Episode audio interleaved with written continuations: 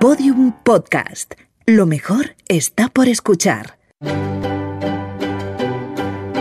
La escóbula de la brújula. Podium Podcast.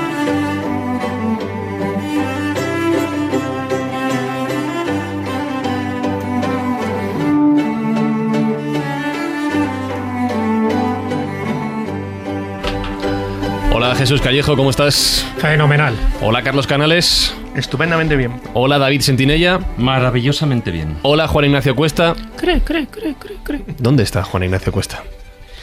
Tenía que pasar. tenía que Vendrá, pasar. algo le pasa. Vendrá seguro. Sí, Y le preguntaré si está bien y me dirá que no. ha dicho como MacArthur, volveré. Si, si- si dice que no, entonces que la cosa va bien. Vale, por eso entonces puedo estar tranquilo, ¿no? Vale. Hola Pablo Isasa, ¿cómo estás?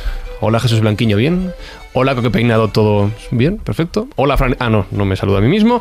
Hola Escobuleros, ¿cómo estáis? Arrancamos una nueva edición de la Escóbula de la Brújula.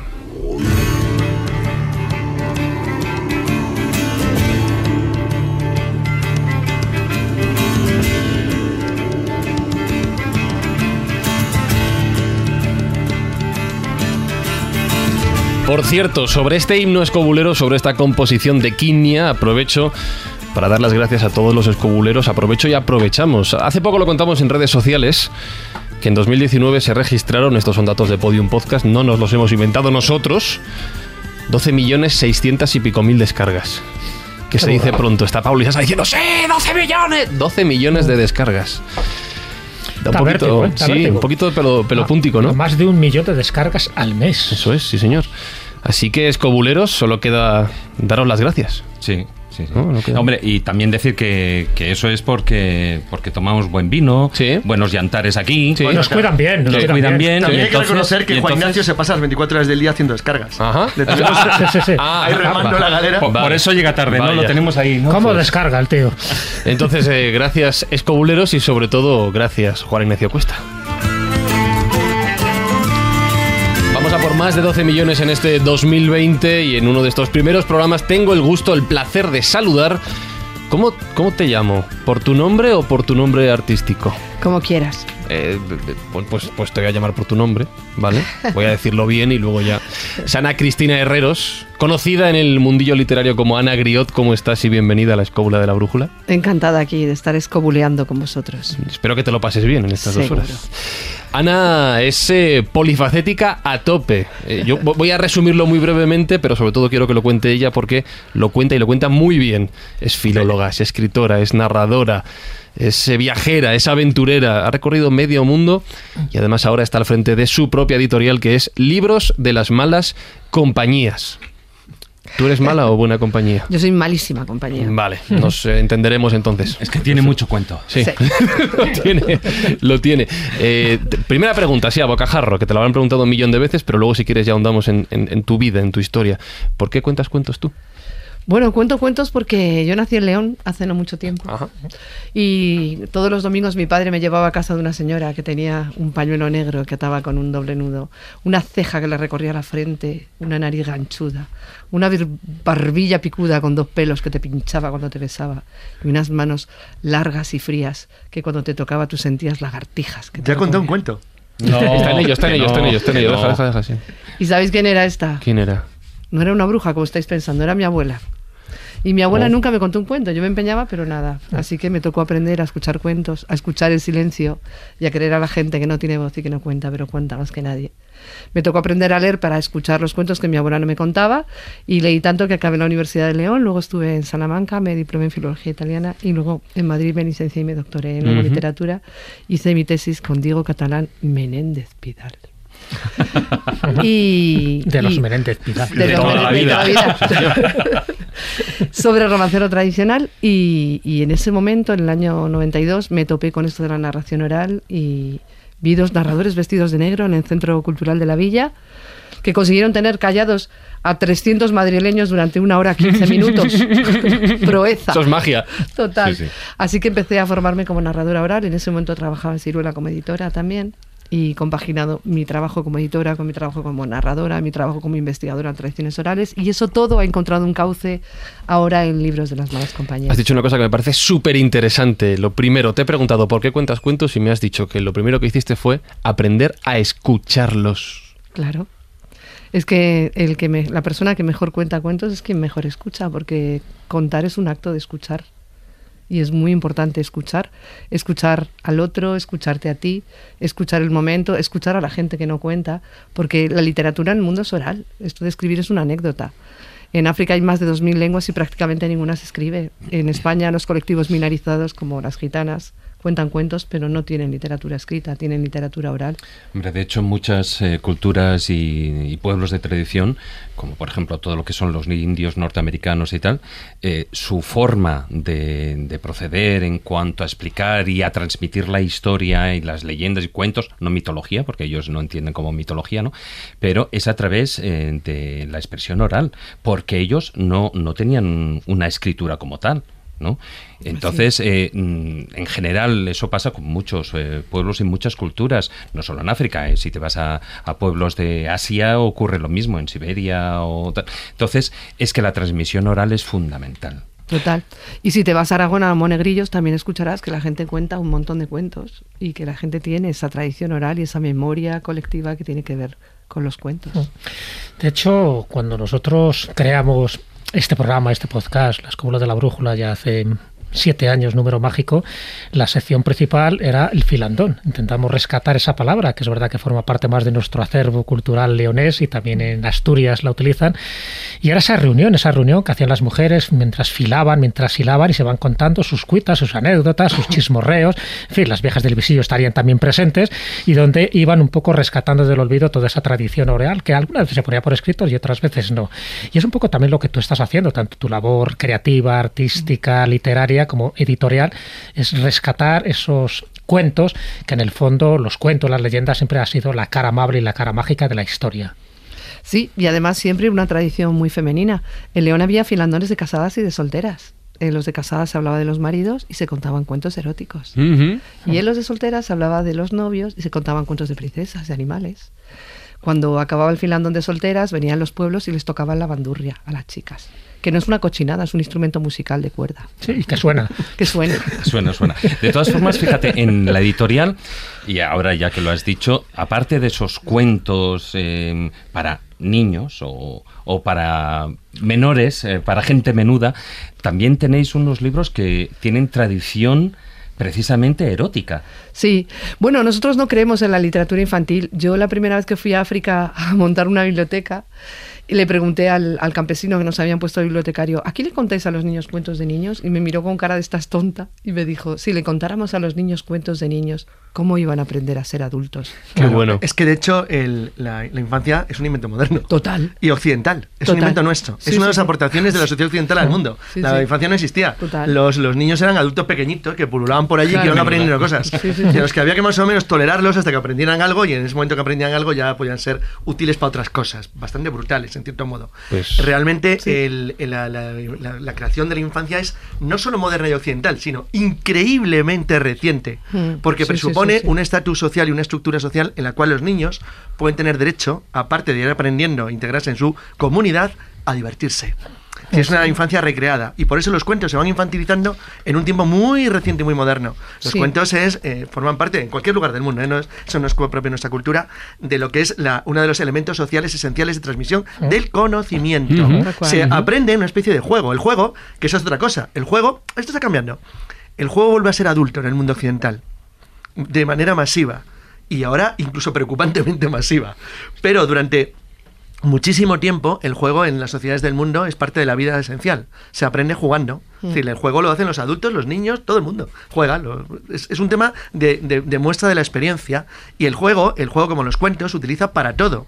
Para todo. Es decir, hay cuentos que te permiten aprender a pescar, hay cuentos que te permiten aprender a hilar, cuentos que te permiten aprender a moverte por el bosque, y hay otros que te eh, permiten conocer el- los vientos o las tempestades o las lluvias, o conocer el cielo. Claro, porque muchos de los juegos y muchos de los cuentos son herramientas de conocimiento. ¿No Efectivamente. crees, Ana, que realmente han servido como instrumento de iniciación en muchas de las culturas? Por supuesto, yo creo que los niños y las niñas han aprendido a ser adultos mm, transitando simbólicamente por eso que son los cuentos.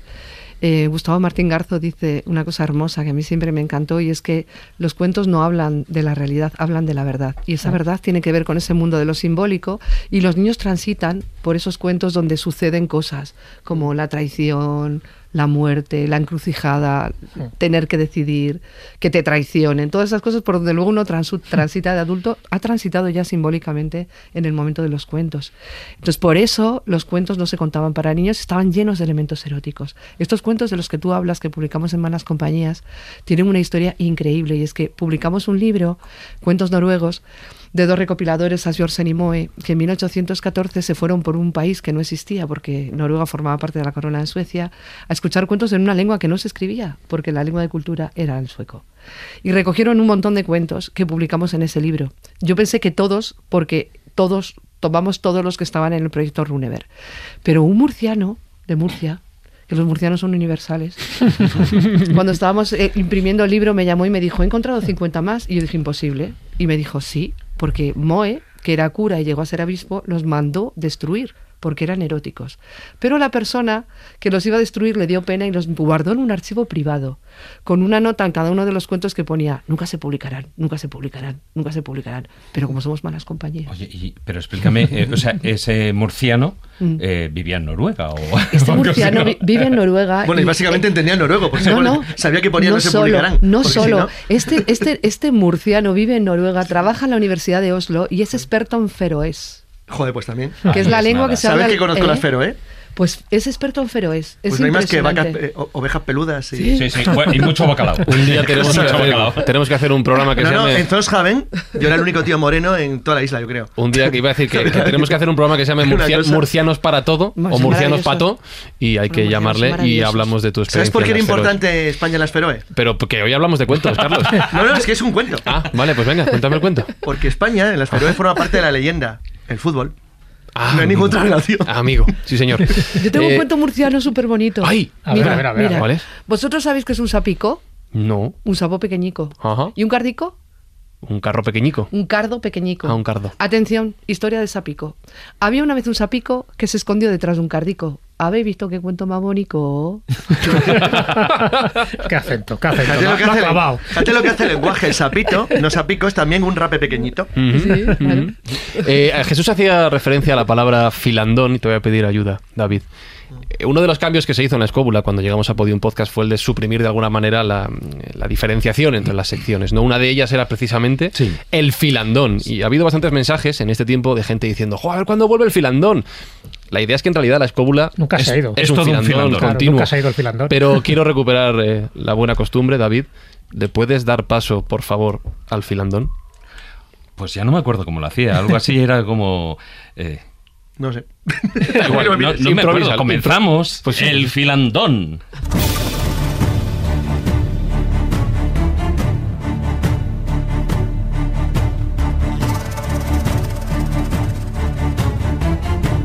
Comienza el filandón. Pica. Así, así, eso es, eso es. Eso Esta que no me acordaba, hace ya esta tanto tiempo. Hace- ha llovido, ha llovido. Canatila, ¿no? El grupo. Sí, señor. Canatila, sí. Canatila, por si lo queréis Lo que buscar. pasa es eso, que antes estaba, como tú bien decías, estaba más parcelado. Claro. Eran todo como pequeños cuentos. Ahora, como después de tantos años todos tenemos mucho cuento y sabemos también el cuento de los demás, pues entonces, ¿para qué vamos a parcelarlo, no? Claro. Entonces, mezclamos cuentos, que es mucho más bonito. ¿Para qué poner puertas al campo? Quiero que me cuentes tu cuento, Ana. Eh, imagínate que tenemos delante un mapa mundi, el típico mapa mundi que se vende ahora para poner chinchetas en los lugares donde has estado. No sé si preguntarte dónde pones chincheta o dónde no. ¿Qué tardamos menos Uf. en contar? No sé. bueno, en América me falta Canadá, eh, Honduras, El Salvador y, y nada más. Iba a decirte que tardas menos en Honduras y El Salvador que en Canadá, ¿eh? Sí, pues faltan Claro. esos tres países de En América. Canadá, a- eh, Canadá lo tenemos cubierto. en Digo por tamaño. O sea, tenemos, Tenemos a Pepa. Y tenemos- Bolivia, no está, en no está en Bolivia. Bolivia tampoco. Ajá, me falta vale. Bolivia también. Vale. ¿En Europa, por ejemplo? En Europa yo creo que he estado prácticamente en todas partes. Bueno, en Europa del Este menos, pero en el resto he estado en todas partes. ¿África? Y en África he estado en Marruecos, en las Islas Canarias. Ah, he estado en Mozambique, Ujú. en Senegal, en Camerún y en Argelia. Sigo preguntando por continentes. En, Asia, As- por en Asia. Asia he Asia estado, menos. en Asia he estado en, en la India y en Nepal. ¿Y Oceanía has pisado? Oceanía no. No y he estado, he estado en Jordania también contando con la familia real jordana. Qué bueno. ¿Y dónde has encontrado más tradición de, de cuentos?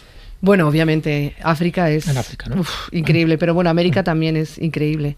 Sí. Y luego, bueno, eh, hay muchos afrodescendientes también en, en América, entonces toda la tradición oral africana está muy mezclada con la tradición autóctona de los primeros pobladores de América y con la tradición española o lusa. Pasa que en África posiblemente esté menos divulgada, ¿no? Se ha puesto menos por escrito, a lo mejor ha habido menos investigadores, menos viajeros, menos etnógrafos que hayan ido allí a rescatar, como tú estás haciendo, pues esas voces silenciadas, esas voces que sí se cuentan en sus filandones, eh, pues además cada uno tendrá su nombre, que es lo, lo llamativo, ¿no? Igual que nosotros utilizamos la palabra filandón, allí te- seguro que esas reuniones tendrán un nombre y los que cuentan cuentos, los narradores, también tendrán su, su nombre, ¿no? Sí, Estoy hablando claro. que en todas las culturas siempre ha habido un trovador, un bardo, un bate, un juglar, en fin, un tusitala, un griot. Entonces, eso es lo que yo creo que has recuperado, ¿no? Esa memoria que de alguna forma estaba no perdida, pero sí escondida. ¿Cuál es la última palabra que has dicho? Griot. ¿De qué me suena eso? es mi nombre de contar. ¿Mm? Yo cuando empecé a contar, eh, Ciruela había publicado un libro, Narradores de la Noche, que causó furor, furor y lo vieron mucha gente que te- tenían cafés teatros y empezamos en el año 90, 89, por ahí, a contar en los cafés teatros, mm, recuperando un poco la tradición de los jakabatis, que son los narradores de Siria. Y yo conté durante 11 años en el Café de La Palma, pero rotábamos por todos los cafés, con adultos, no con niños. Luego las instituciones nos fagocitaron. Mi grupo se llamaba Griot y empezaron a llamarme Ana la de Griot y con Ana Griot me quedé. Pero cuando llegué a Senegal descubrí que los griots son los narradores tradicionales del norte de Senegal, de Mali, de Mauritania, de esa zona.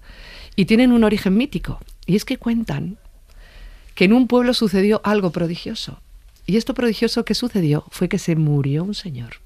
Y esto no puede, ser, no puede no parecer prodigioso porque no morimos todos.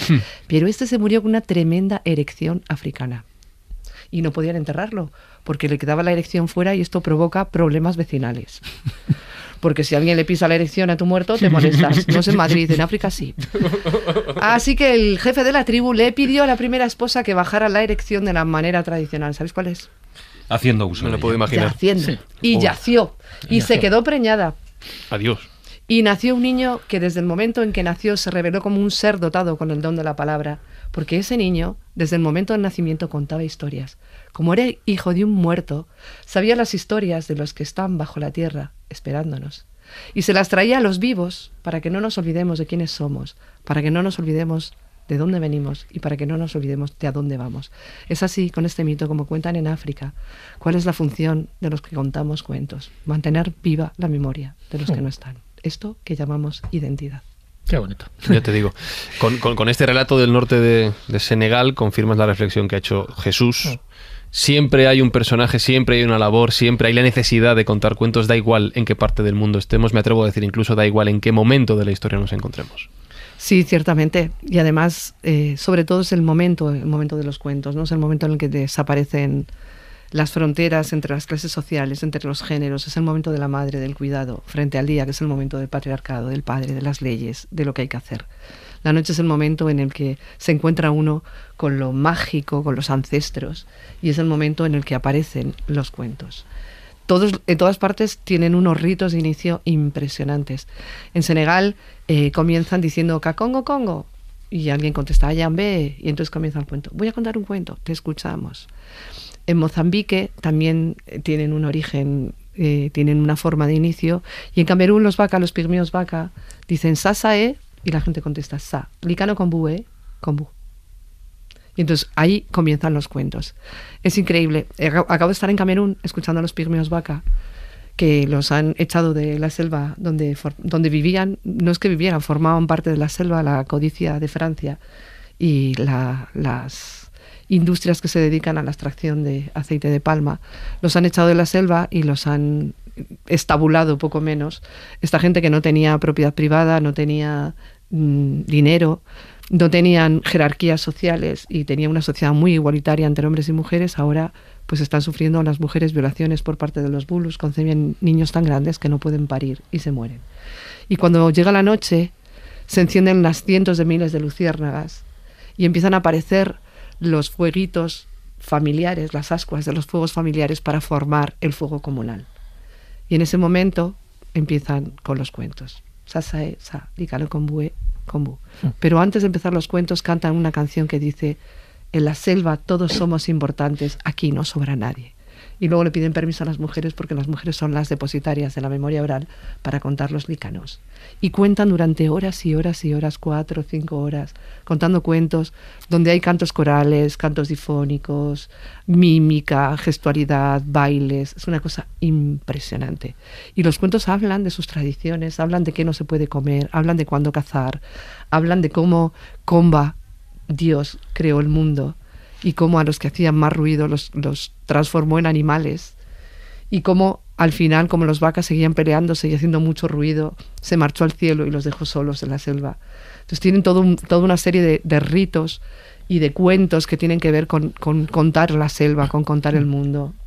Son absolutamente impresionantes y están ahí siendo exterminados ante la pasividad y ante el silencio. encubierto, ¿no? Sí, impresionante.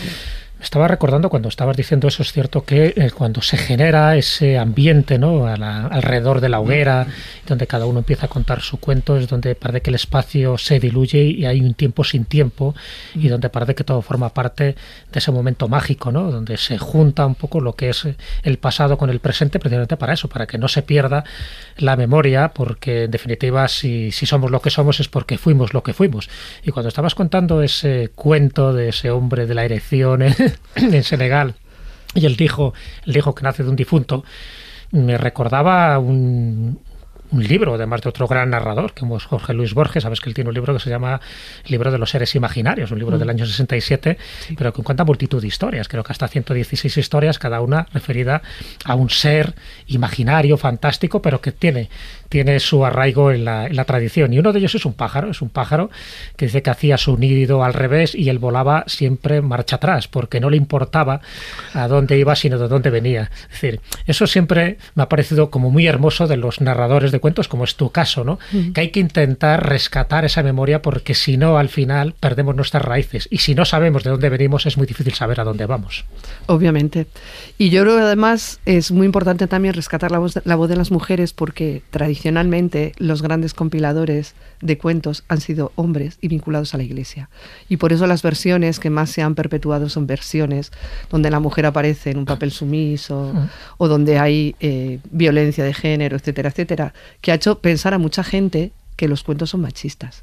Y no es así. Los cuentos aluden a un mundo de lo simbólico por un lado y por otro lado tradicionalmente estaban contados por mujeres y por lo tanto la mujer aparece en un papel impresionante. Lo que pasa es que los cuentos tradicionales perviven en variantes y hay muchas variantes del mismo cuento. Mm, Además de en variantes en recopilaciones relativamente modernas, que esto es muy importante. sí. O sea, hay una codificación de los cuentos, hablo del caso europeo, ¿eh? que es el más conocido. Es decir, a partir del siglo XVII, Perrault, los Grimm, en el XIX, lo que hacen es que absorben las tradiciones y les dan una forma que como es que es, es que es curioso coincide coincide con el racionalismo y con- al mismo tiempo también con la codificación legal. O sea, es decir se intenta eh, normalizar estructurar y, y construir de una manera cartesiana toda la realidad. De manera que se decide que existe un cuento de caperucita cuando había millones de cuentos de caperucita o variantes infinitas de las mismas tradiciones. En el caso español las leyendas son incluso recogidas más, más recientemente como Jesús y yo creo que hemos visto durante años. Y hemos recogido. y hemos recogido y es verdad que te, te sorprendes porque muchas de las interpretaciones son sorprendentemente modernas y están eh, normalizadas para un tipo de sociedad ya. Es decir, ya se ha decidido con unos papeles ya definidos en la sociedad de qué tiene que hacer una mujer, qué tiene que hacer un hombre, qué tiene que hacer. Y ya está clasificado en función de una sociedad occidental muy moderna, pero no era así. Y por eso, otra, otra cosa, aparte de que no son machistas, no son crueles. O sea, no es crueldad lo que hay en los cuentos, es aviso, es alerta. Mm. Hay que avisar a los niños, hay que avisar y contarles, y a- Claro. y a la gente, no son los niños. Lo que dice de los- el- Claro, de los el peligros del bosque, de lo que existe en el hadas. Pero claro, es que, es que efectivamente, es que decir, tú tienes que advertir a la gente de que el mundo es un lugar que tiene también sus riesgos, donde tienes que aprender a conocerlo, donde tienes que en- entrar en él y conocerlo. En, en las zonas donde viven los pigmeos que has citado, eh, hay animales peligrosos. Los niños y el pueblo, para poder acostumbrarse, tienen que aprender a conocer la, la jungla, la selva, el lugar en el que viven. En Europa era exactamente igual. Es decir, el lobo no es que sea el malo de los cuentos, es que el lobo daba miedo en la Edad Media. media. Pues Sí. comía tu ganado, se comía tu forma de vida y te comía a ti. Entonces, claro, decir, el que eso no ocurra ahora no quiere decir que no ocurriera hace tiempo. Entonces, los europeos hemos perdido también, hace poco, otra cosa en la que no estoy de acuerdo, eh, bueno, hubo un incidente en Alaska. Me acuerdo que, bueno, lo cuento brevemente porque es un tema muy curioso sobre la estructura de los cuentos y de las tradiciones. Cuando yo estaba en Florida, eh, se- en el año 95 se había prohibido la caza de los osos. Y en 2005 la volvieron a autorizar. Me parece que fue un error, pero bueno, la volvieron a autorizar porque los osos en Estados Unidos las normas se cumplen y se habían multiplicado por 2000. Y por 2000, así de pronto. Pero siguen siendo muy pocos. Pero claro, en un estado superpoblado, donde hay un montón de gente, pues hombre, a los osos les gusta que la miel de las abejas. Pues la cogen de un bote está bastante mejor, porque es más cómodo. Y entonces los ves merodear, entraban en las organizaciones, merodeaban y había problemas. Y un artículo en un periódico es que les hemos quitado su espacio a los osos. Entonces me acordé de Madrid. Sí, les hemos quitado el espacio a los osos, claro, vivían aquí. De hecho, hay una osa en el escudo nuestro. Vivían en Madrid, pero claro, decir, el que hayamos quitado a los osos no quiere decir que los osos no tuvieran, que los osos vivían entre nosotros, pero los osos, que eran un animalito muy gracioso de, de pequeñito, es un bicho peligroso. Entonces, a la gente tú tienes, por mucho que quieras la naturaleza y el mundo, tienes que entrenarles también en el medio en el que viven. Y los cuentos tienen una importantísima función, función educadora. En cada sociedad, cada uno lo adapta al lugar en el que viven, cómo están y cómo se mueven. Y eso, al tú convertirlo en cuentos modernos, obviamente siempre lo estás degenerando. Dicen, es que Disney se cargó los cuentos, ¿no? Disney dio una versión con música del siglo XX, simplemente. Hizo otra cosa, hizo otra interpretación de los cuentos. Ahora se está volviendo a los cuentos tradicionales, pero es muy difícil volver a ellos, porque como tú bien dices, los primeros que los codificaron ya tenían una forma de pensar muy definida. Entonces, ¿qué pensaban? Por ejemplo, cuando se, cuando se intenta rastrear los cuentos más antiguos de la tradición europea occidental, pues, hemos to- tocado Caperucita, pues Caperucita. ¿A cuánto te puedes remontar? Al siglo XVI, a lo mejor. Hay alguno más antiguo.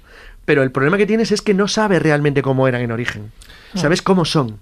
Pero hay una versión parecida en Panchatantra, ¿eh? Claro, en sí, sí, los en muy antiguos. entonces, Pero pues, son que- indoeuropeos Sí, también. obviamente, Claro, sí, sí, son sí, lo sí, mismo. sí. Pero eso te pasa con todos los cuentos, es decir, en el momento en el que eh, cuando hay una tradición escrita o la tradición se hace por escrito, esos cuentos se anquilosan, es decir, no evolucionan. En cambio, cuando están y se transmiten mediante lo que es la transmisión oral, esos cuentos están vivos, porque cada persona que lo cuenta o a través de cada generación va aportando pequeñas cosas que forman parte no solo de su historia, sino también de la realidad y de ese momento. Con lo cual, un cuento, o sea, saber cómo es el origen del cuento es una cosa, porque cuando han pasado 200 años después, ese cuento ha cambiado bastante, ha cambiado mucho la historia, pero porque ha evolucionado, no se ha anquilosado, que si fuera de una manera escrita... Pero a veces pues, porque o- hasta le quieres hacer cambiar hacia lo que a ti te interesa que vaya un cuento. Claro, es porque, porque la sociedad de los niños a los que pretendes enseñar con los cuentos también ha evolucionado, con lo cual necesitas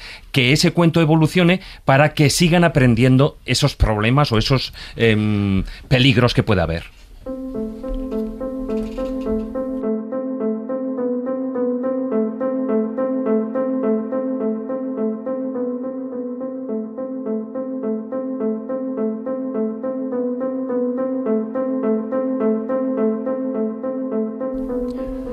Me parece súper interesante esto que acaba de decir David y quiero ahondar en ello. Y, y quiero romper las fronteras, incluso has mencionado muchísimos países en los que has estado.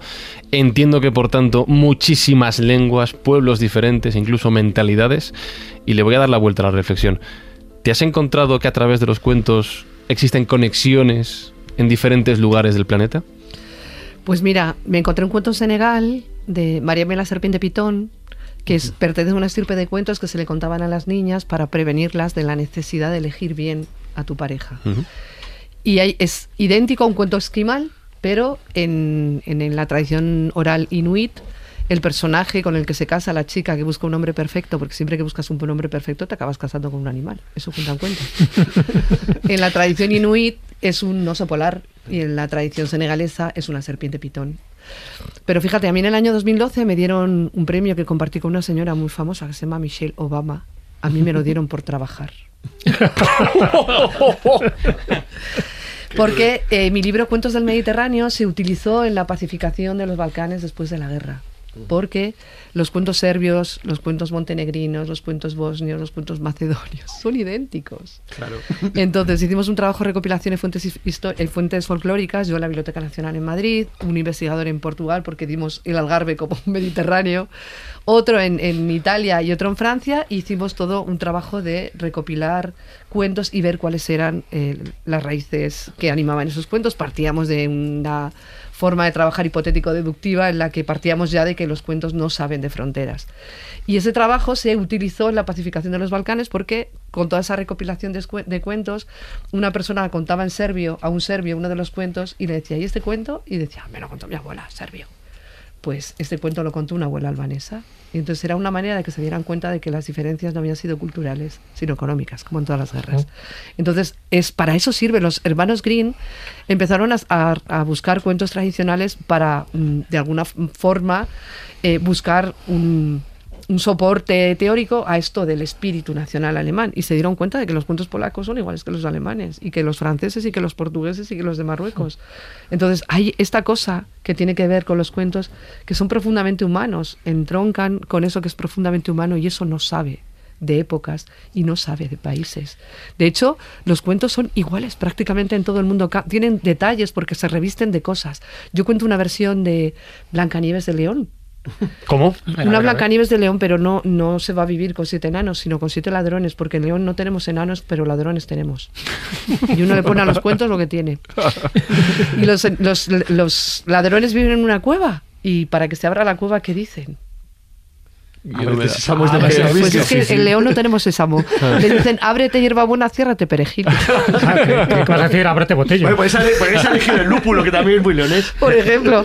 Entonces, claro, uno le pone a los cuentos, es- la Blancanieves es, bueno, lo reconocerías, pero le pone cosas, pues, de león, obviamente, ¿no? Entonces, le pone las cosas, lo que decía el compañero, le pone su piel, le pone su pálpito, le pone su aliento, le pone las cosas que observa. Entonces, los cuentos, uno de los cuentos más contados en el Mediterráneo es El amor de las tres naranjas. En Siberia no, hay, no es naranja el elemento mágico, es otra cosa.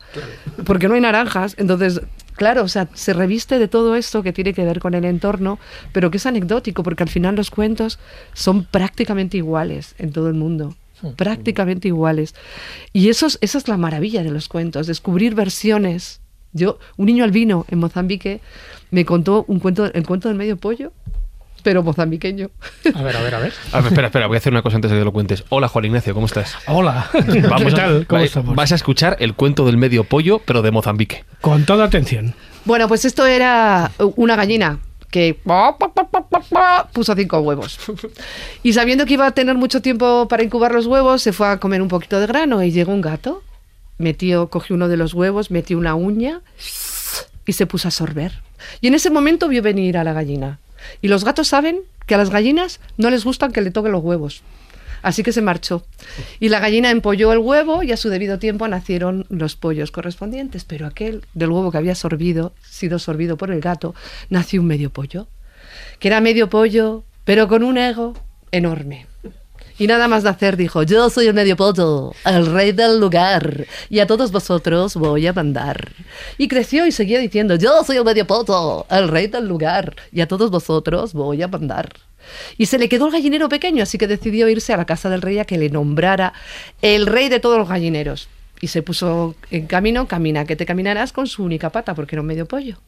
Y de pronto vio un reguero detenido por una piedra y el agua le dijo, medio pollo, por favor, ayúdame, quita la piedra para que pueda seguir corriendo.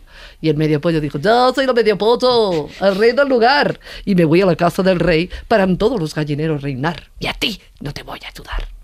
Y siguió camino, camina, que te caminaras y se encontró con un, con un fuego que estaba a punto de apagarse. Y el fuego le dijo, medio pollo, por favor, por favor, échame unas ramitas y soplame un poquito para avivarme. Y el pollo dijo, yo soy el medio pollo, el rey del lugar, y me voy a la casa del rey para en todos los gallineros reinar. Y a ti no te voy a ayudar.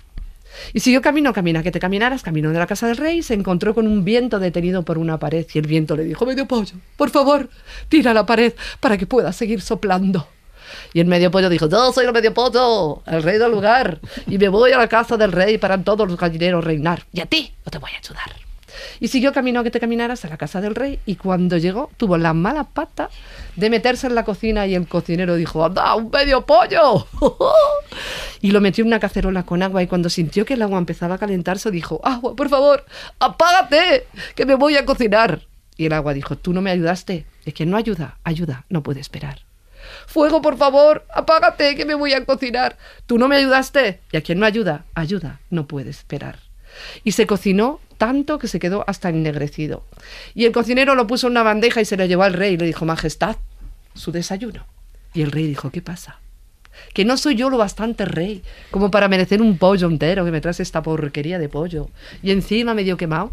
Y lo agarró de una pata y lo lanzó por el aire. Y el viento se lo llevó hasta un tejado y lo colocó sobre una de las patas. Y desde entonces, ese medio pollo no se llama medio pollo, se llama veleta. Muy bueno. Qué bueno. Sí, sí. Te, te voy a decir algo. Acabas de conseguir una cosa que yo diría que muy poca gente ha conseguido en la historia de la escóbula de la brújula. Primero que estemos dos o tres minutos callados sin interrumpir. Segundo que todos te miremos con, con un interés eh, desmedido, pero a este lado y al otro del cristal, que estaba todo el mundo embelesado con tu relato. ¿Cómo consigues esta magia? Esta magia de, de- ¿es natural, lo has aprendido de, de tu experiencia, esta magia contando cuentos. Es que es una griot. Sí, mira, me pasó una cosa muy increíble que marcó mucho mi vida como narradora. Me pasaron dos, pero una de ellas fue increíble. El primer trabajo remunerado que tuve fue una residencia de mayores en Madrid, en una zona periférica. No voy a decir cuál. Me contrataron en la residencia municipal para contar cuentos y yo llegaba todos los días a las 8 de la tarde a contar. Y para tener a los abuelos entretenidos, se me ocurrió usar la técnica de los jacabatis y dejar un cuento interrumpido. Les conté un cuento entero para que vieran que yo sabía contar y el segundo, cuando estaba en el clima, dije, uy, me tengo que ir, mañana vuelvo. Pero qué, qué mal café, ¿no? Y era un cuento erótico. Al día siguiente, Doble mal café. al día siguiente cuando llegué, estaban con los andadores en el hall. ¿Que cómo acaba el cuento? Un momento, que ya voy. Claro, hombre, les, les deja sin Claro. terminar. Se llama, se- la técnica se llama cuento interruptus. Una técnica un poco que usaba la Serezade, ¿no? Para que no la Tal decapitaran cada cual, noche. tal cual, tal cual. Entonces, al día siguiente acabé el cuento, empecé otro, lo dejé inconcluso también, y así estuve tres meses. Los tenía fidelizadísimos. Tenía salidos completos. Me pusieron a los vegetativos, y los vegetativos me guiñaban el ojo en el cuento cochino. Y yo, le, yo le decía a la doctora, los vegetativos me guiñan el ojo. Y me decía, será un acto reflejo. Y yo decía, pues les da el acto reflejo cuando les tiene que dar. Al cabo de tres meses, llego a la residencia de mayores y me dicen que la, la directora quería verme. Y me voy a su despacho pensando cuál sería la queja, porque estaban encantados los mayores. Y me dijo, mira, ha venido un empleado municipal a hacer una pirámide de población y desde hace tres meses que tú trabajas aquí ha descendido la curva de la mortalidad vertiginosamente. Bien. No se me morían los viejos. Bien, pues bien. Nadie Claro, se quiere morir sin saber el final. ¿Cómo te mueres sin saber cómo acaba un Claro. cuento? y si vas dejando así a los, cuentos, a los viejos con el cuento a medias, pues se van no muriendo y no se mueren. Yo dije, qué bien, ¿no? Y me dijo, qué mal. Somos una residencia municipal y necesitamos las plazas. Despedida. Y me despidieron. ¿En serio? Te lo juro. Madre. Pero yo aprendí de una que esto de los cuentos es para vivir. Y cuento desde ahí. Eso te pasa por convencerles de que eran Shirazade. ¿Y qué, y, qué- y qué cuento es el que más les excitó? pues mira, les contaba yo cuentos de Filandón Leonés, por ejemplo, del Filandón de Casadas, claro. Y entonces les encantaban, pero los cuentos así picandones, que casi todos los cuentos tradicionalmente tenían su punto picantillo que los niños no entendían, pero los adultos sí. Bueno, es esa doble lectura. Hoy en día se está rescatando, sobre Claro, todo en películas de dibujos animados o de animación, eh, que se está rescatando esa doble lectura que por una parte es para los niños, pero hay muchos gags, muchas cosas que los niños no pillan porque son para adultos. Claro. Y entonces, ¿qué ocurre? Tú vas al cine con tus hijos, los niños lo disfrutan porque ven la película, ven una lectura de la película y el padre o la madre o los abuelos no se aburren porque ven otra Eso es lectura. clarísimo Claro. actualmente. Sí, sí. Es clarísimo. De hecho, sabes que es- de muchos cuentos infantiles se dice que sirven para dormir a los niños, pero para despertar a los adultos. Claro, claro, A claro. veces al revés. Estaban llenos de todos estos dobles sentidos que hacían, los hacían interesantes para el público adulto y que los niños no entendían. De hecho, fíjate, a los filandones de casada, los, las mujeres llevaban a los niños y a las niñas. y contaban cuentos cochinos. Y cuando el niño daba signos ostensibles de haber entendido el cuento erótico, lo mandaban al bar con los hombres. Porque era señal inequívoca de, De que que, se había. Claro, y era en este momento cuando se sabía que el niño era adulto. El signo ostensible que era la erección. Claro. Cada semana nos escuchamos. Y si quieres, nos leemos en Twitter. Somos arroba escobuleros.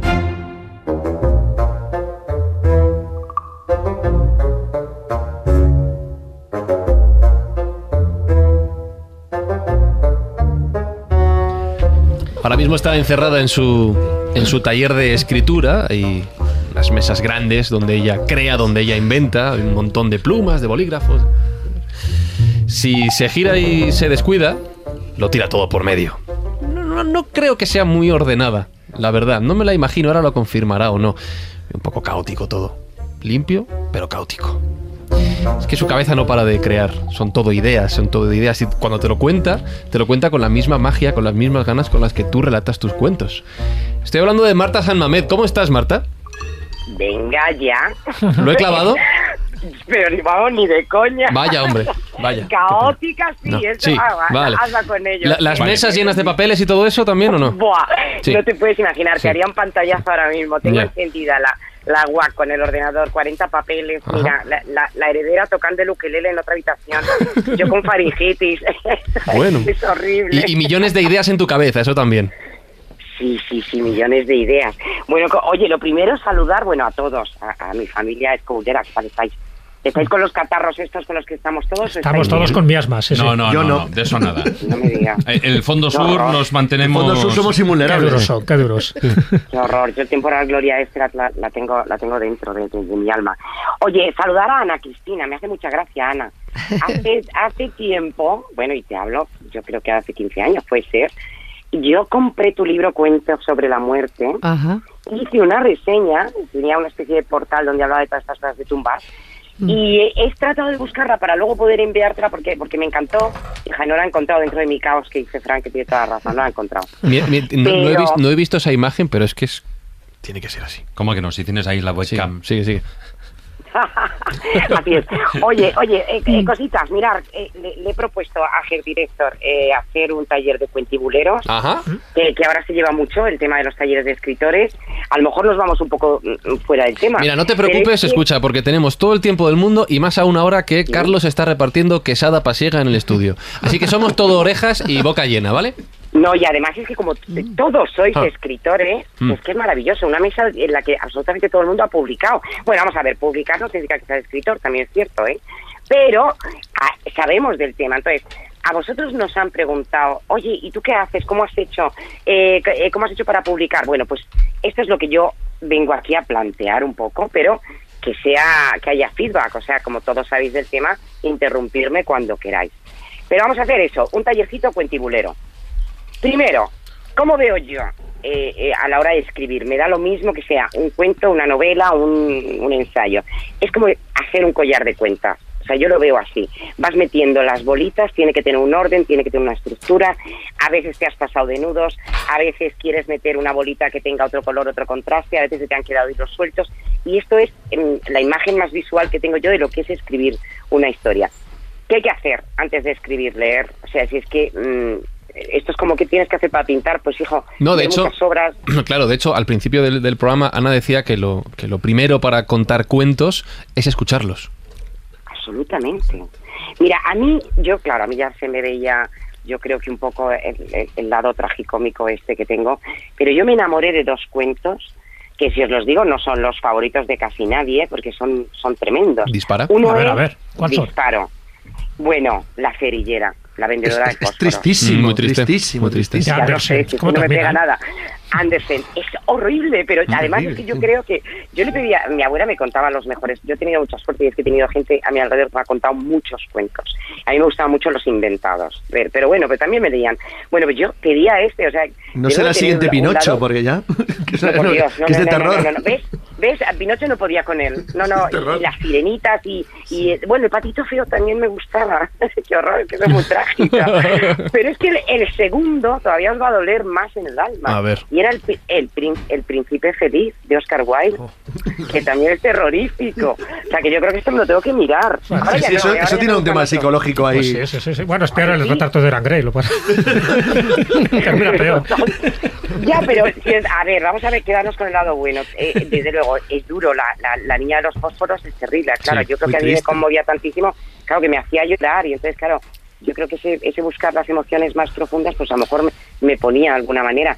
Pero El Príncipe Feliz es, es una historia de generosidad alucinante. Y además es que me he dado cuenta al releerlo que tiene tres puntos muy parecidos a mi Artaban de, de Magela. Y es que esa golondrina que le, que le va quitando el rubí de la espada, eh, le, eh, le va quitando, es, bueno, para quien no lo sepa, el- es raro que alguien no lo sepa, pero es una escultura hecha de, de- de piedras preciosas y recubierta de oro, y llega una golondrina y el príncipe le va pidiendo que entregue todo lo, lo que le cubre y lo vaya repartiendo entre la miseria que ve en la ciudad desde ahí, desde su atalaya como estatua que es. Entonces, al final, la golondrina le quita absolutamente todo, le deja eh, con el, el material oxidado y entonces la tiran a la- al vertedero, la funden y ahí está el corazón de plomo, de plomo junto al cadáver de la golondrina que también ha fallecido por toda esta historia, o sea, terrorífico. en fin, bueno, pero que algo tendrá que ver. Sí, sí, Bueno, de- las- sí, pero déjame antes, ya que has hecho este comentario, nos lo hemos preguntado, Ana, Cuéntame. eh, ¿cuáles eran los cuentos que, que te emocionaban a ti de pequeña? A mí no me contaron cuentos. La única que me contaba, mi abuela no me contaba No, tu cuentos. abuela ya quedado claro que no. Mi madre tampoco. Mi madre Ah, era gallega, vale. analfabeta, y en León le prohibieron hablar gallego y era lo único que sabía decir. Así que estuvo callada meses hasta que consiguió hablar, pero cantaba. Y las primeras palabras que recuerdo de ella son una canción, una nana que cantaba. Pero mi prima, que vivía en casa de mi abuela, contaba un cuento terrorífico, el de la asadura del muerto. Uy, por Dios. Joder, cuéntalo. Buah. Es muy largo. No. No. Lo, puedo, lo vamos a hacer todo lo largo que quieras, porque esto es, mira, esto era una historia de, de un- una familia, un padre, una madre y una hija. Y la madre se muere, que estas cosas pasaban antes mucho. Y como era una familia pobre, la envuelven en una manta y la entierran. Y ponen unas piedrecitas, una madera, unas siempre vivas, pero nada de lápida, porque eran muy pobres. Y esa tarde el desconsolado padre manda a la hija que vaya a comprar carne para hacer la cena. Y le, da una moneda. Y ella se pone a saltar a la comba con las amigas y pierde la moneda. Así que se va al cementerio, escarba la tumba a la madre y le quita el hígado. Y lo hace picado y encebolladito para cenar. Y cuando llega la noche, se oye una voz que dice: María, hija mía, dame la dura que me robaste de mi sepultura. Ay, padre, ¿quién será? Cállate, hija, que ya se irá. Que no, me voy no, que subiendo las escaleras estoy. María, hija mía, dame la asadura dura que me robaste de mi sepultura. Ay, padre, ¿quién será? Cállate, hija, que ya se irá. Que no, me voy no, que al pie de tu cama estoy, María, hija mía. Dame la asadura dura que me robaste de mi sepultura. Ay, padre, ¿quién será? Cállate, hija, ya será. Que no, me voy no, que en la cabecera de tu cama estoy, María, hija mía. Dame la asadura dura que me robaste de mi sepultura. Ay, padre, ¿quién será? Cállate, ¿qué será? Que no, me voy no, que agarrándote de los pelos estoy. Y te pegaban un susto horrible. Además, luego tenías que ir al psicólogo y te gastabas una pasta. Porque era un cuento tan Era extraordinario. tremendo. Bueno, cuando era. Bueno, ahora. ¿El ya- tuyo acababa así? Es el mismo. Pero el león no acaba así. El león, la madre coge a la hija de los pelos, se la lleva al cementerio, la apuñala, le quita el hígado, se lo pone en la muerta y deja a la hija, a la hija arriba del cementerio muerta sin hígado. A mí que este cuento aterrorizó mi infancia. Bueno, Pero eso yo- es porque tú no has, no has ido a Hansel y Gretel, la versión No, original. es- ¿no? es- Va, no, es voy a ir, Cuento de canibalismo. voy a ir- O Barba Azul. voy a ir directamente a la versión leonesa para saltarme la, No, la parte, la Pero parte este, este cuento cuenta una cosa muy importante. Yo que estuve muy peleada con él. Este cuento cuenta que cuando le quitas el hígado a alguien te mereces que te lo quites, que te lo quiten, porque los cuentos esto se llama justicia. Si este Mm. cuento lo pusieran de lectura obligatoria en las facultades de ciencias políticas, otros políticos tendríamos. Hombre, ten en cuenta que todos estos cuentos tenían también una componente moral importante. Claro. Eran cuentos destinados a hacerse adulto al, al niño, de Claro, alguna claro. manera. Entonces, lo que pasa es que es- mm, excedían un poquito la nota en muchos casos. Había, por ejemplo, algunos cuentos que eran verdaderamente extraordinarios, ¿verdad, Marta? Mira, ese sí que le conoces tú, ahora que estás al otro lado. ¿eh? El famoso cuento y tal del tamborcillo eh, de Edmundo de Amichis, ¿eh? el, tamborci- el, el tamborcillo sardo. Es una historia Corazón. sado- sí, de corazón, corazón. que era una historia sadomasoquista totalmente, vamos. Eh, bueno, Marta, estamos aprendiendo con Ana a escuchar y a, y a contar cuentos, pero tú quieres enseñarnos a cómo escribirlos.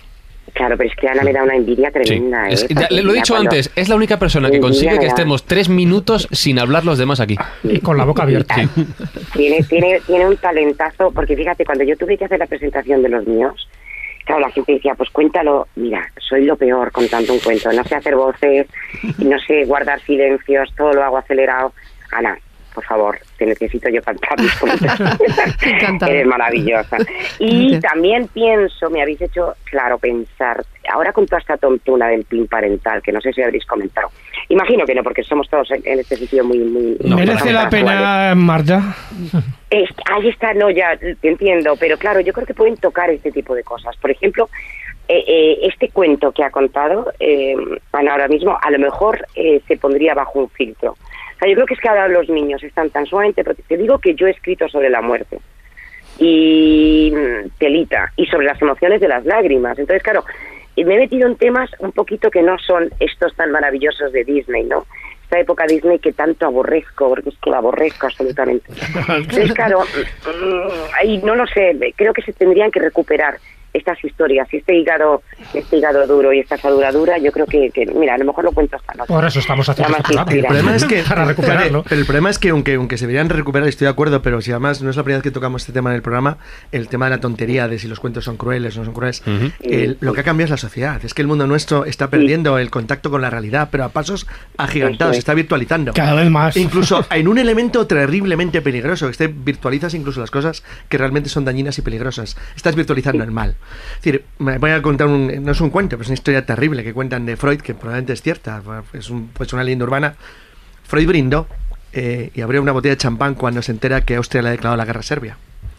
Porque llevaban una generación, en, dos generaciones sin guerra. Y en Europa, pues bueno, la gente estaba muy nerviosa. Entonces, cualquiera que vea las fotografías del 4 de agosto de 1914 en Londres, cuando miles de personas se manifestaron en Buckingham Palace pidiendo que Inglaterra de- declarara la guerra a Alemania, pues de esos miles estaban muertos el 80% un año después. Entonces, estamos tribalizando de tal manera la realidad y el mundo que estamos perdiendo la esencia de la realidad, pero es que es peligrosísimo. Pero lo malo es que tampoco es fácil hacerlo, porque lo que tú dices que tiene mucha lógica, ahora mismo no es que se considerara mal, es que ni siquiera se entendería. Te dirían, ¿por qué me estás asustando a los niños? ¿Por qué les cuentas esto? ¿Por qué eres tan bruto? ¿Por qué eres tan salvaje? ¿Por qué eres tan psicópata? Y te acabarían mm, dirigiendo hacia otro camino donde al final, pues el mal no existe realmente, ni el bien. Claro, Hay pero es- conceptos morales muy definidos. Ese es el peligro cuando se mete Es la religión la política en los cuentos. Cuando se mete la religión y la política, lo que intentan es reescribirlos para que sean políticamente correctos. Y lo hemos contado más de una vez. Sí. Entonces, cuando intentas quitar esas cargas Claro. de sexismo, de sadismo, de machismo. Las puedes cuentos- atenuar, que tampoco pasa que sean como pero, el siglo no XVII, dan ¿no? cuenta, Pero- eso lo decía Ana Mm. perfectamente y lo sabe también Marta, que precisamente eso está ahí para aleccionar al niño, para que sepa Claro. los peligros, los obstáculos, los riesgos que toma cuando nace hasta Pero que Jesús, muere. es que los roles cambian, porque tú ya no puedes asustar a un niño con un lobo, porque no sabe lo que es un lobo. Es decir, pero el, el- el cuento que en su momento asustaba al niño con el lobo tenía una lógica en un mundo de lobos, en un mundo donde el lobo es una cosa que sale dibujado animadamente por ahí, y que, que el lobo parece un pobre animalito, que pobrecillo mío. Pues eh, no tiene sentido, porque ha cambiado tu sociedad y tu mundo. Con lo cual tienes que buscar patrones distintos, es decir, diferentes, No, extraños. pero es lo que yo decía, los cuentos están vivos. Lo que antes era un lobo, hoy en día pues será, mm, no sé, o sea, no voy a decir un animal. o- Freddy Krueger. mira, Freddy sí, Krueger, Freddy efectivamente. Krueger es más un exacto, monstruo. exacto, Es un monstruo. Pero es lo mismo. Vas evolucionando, es decir, lo que hablamos Además con las uñas, igual. Claro, lo que acabamos un día decir, ¿dónde está, dónde está, dónde está el diablo, el diablo del siglo XVI, verde, reptiliano, rápido, extraño, el que pinta, el que, el que se dibuja en el siglo XVI, en el Ah. famoso cuadro de Wolfram eh, tentando, pues, pues es el alien de Giger, ha cambiado simplemente, es un extraterrestre. Es decir, tú ya no crees en eso, pero el miedo tienes que tenerlo de alguna manera, porque si no pierdes la esencia del cuento. Alien es un cuento.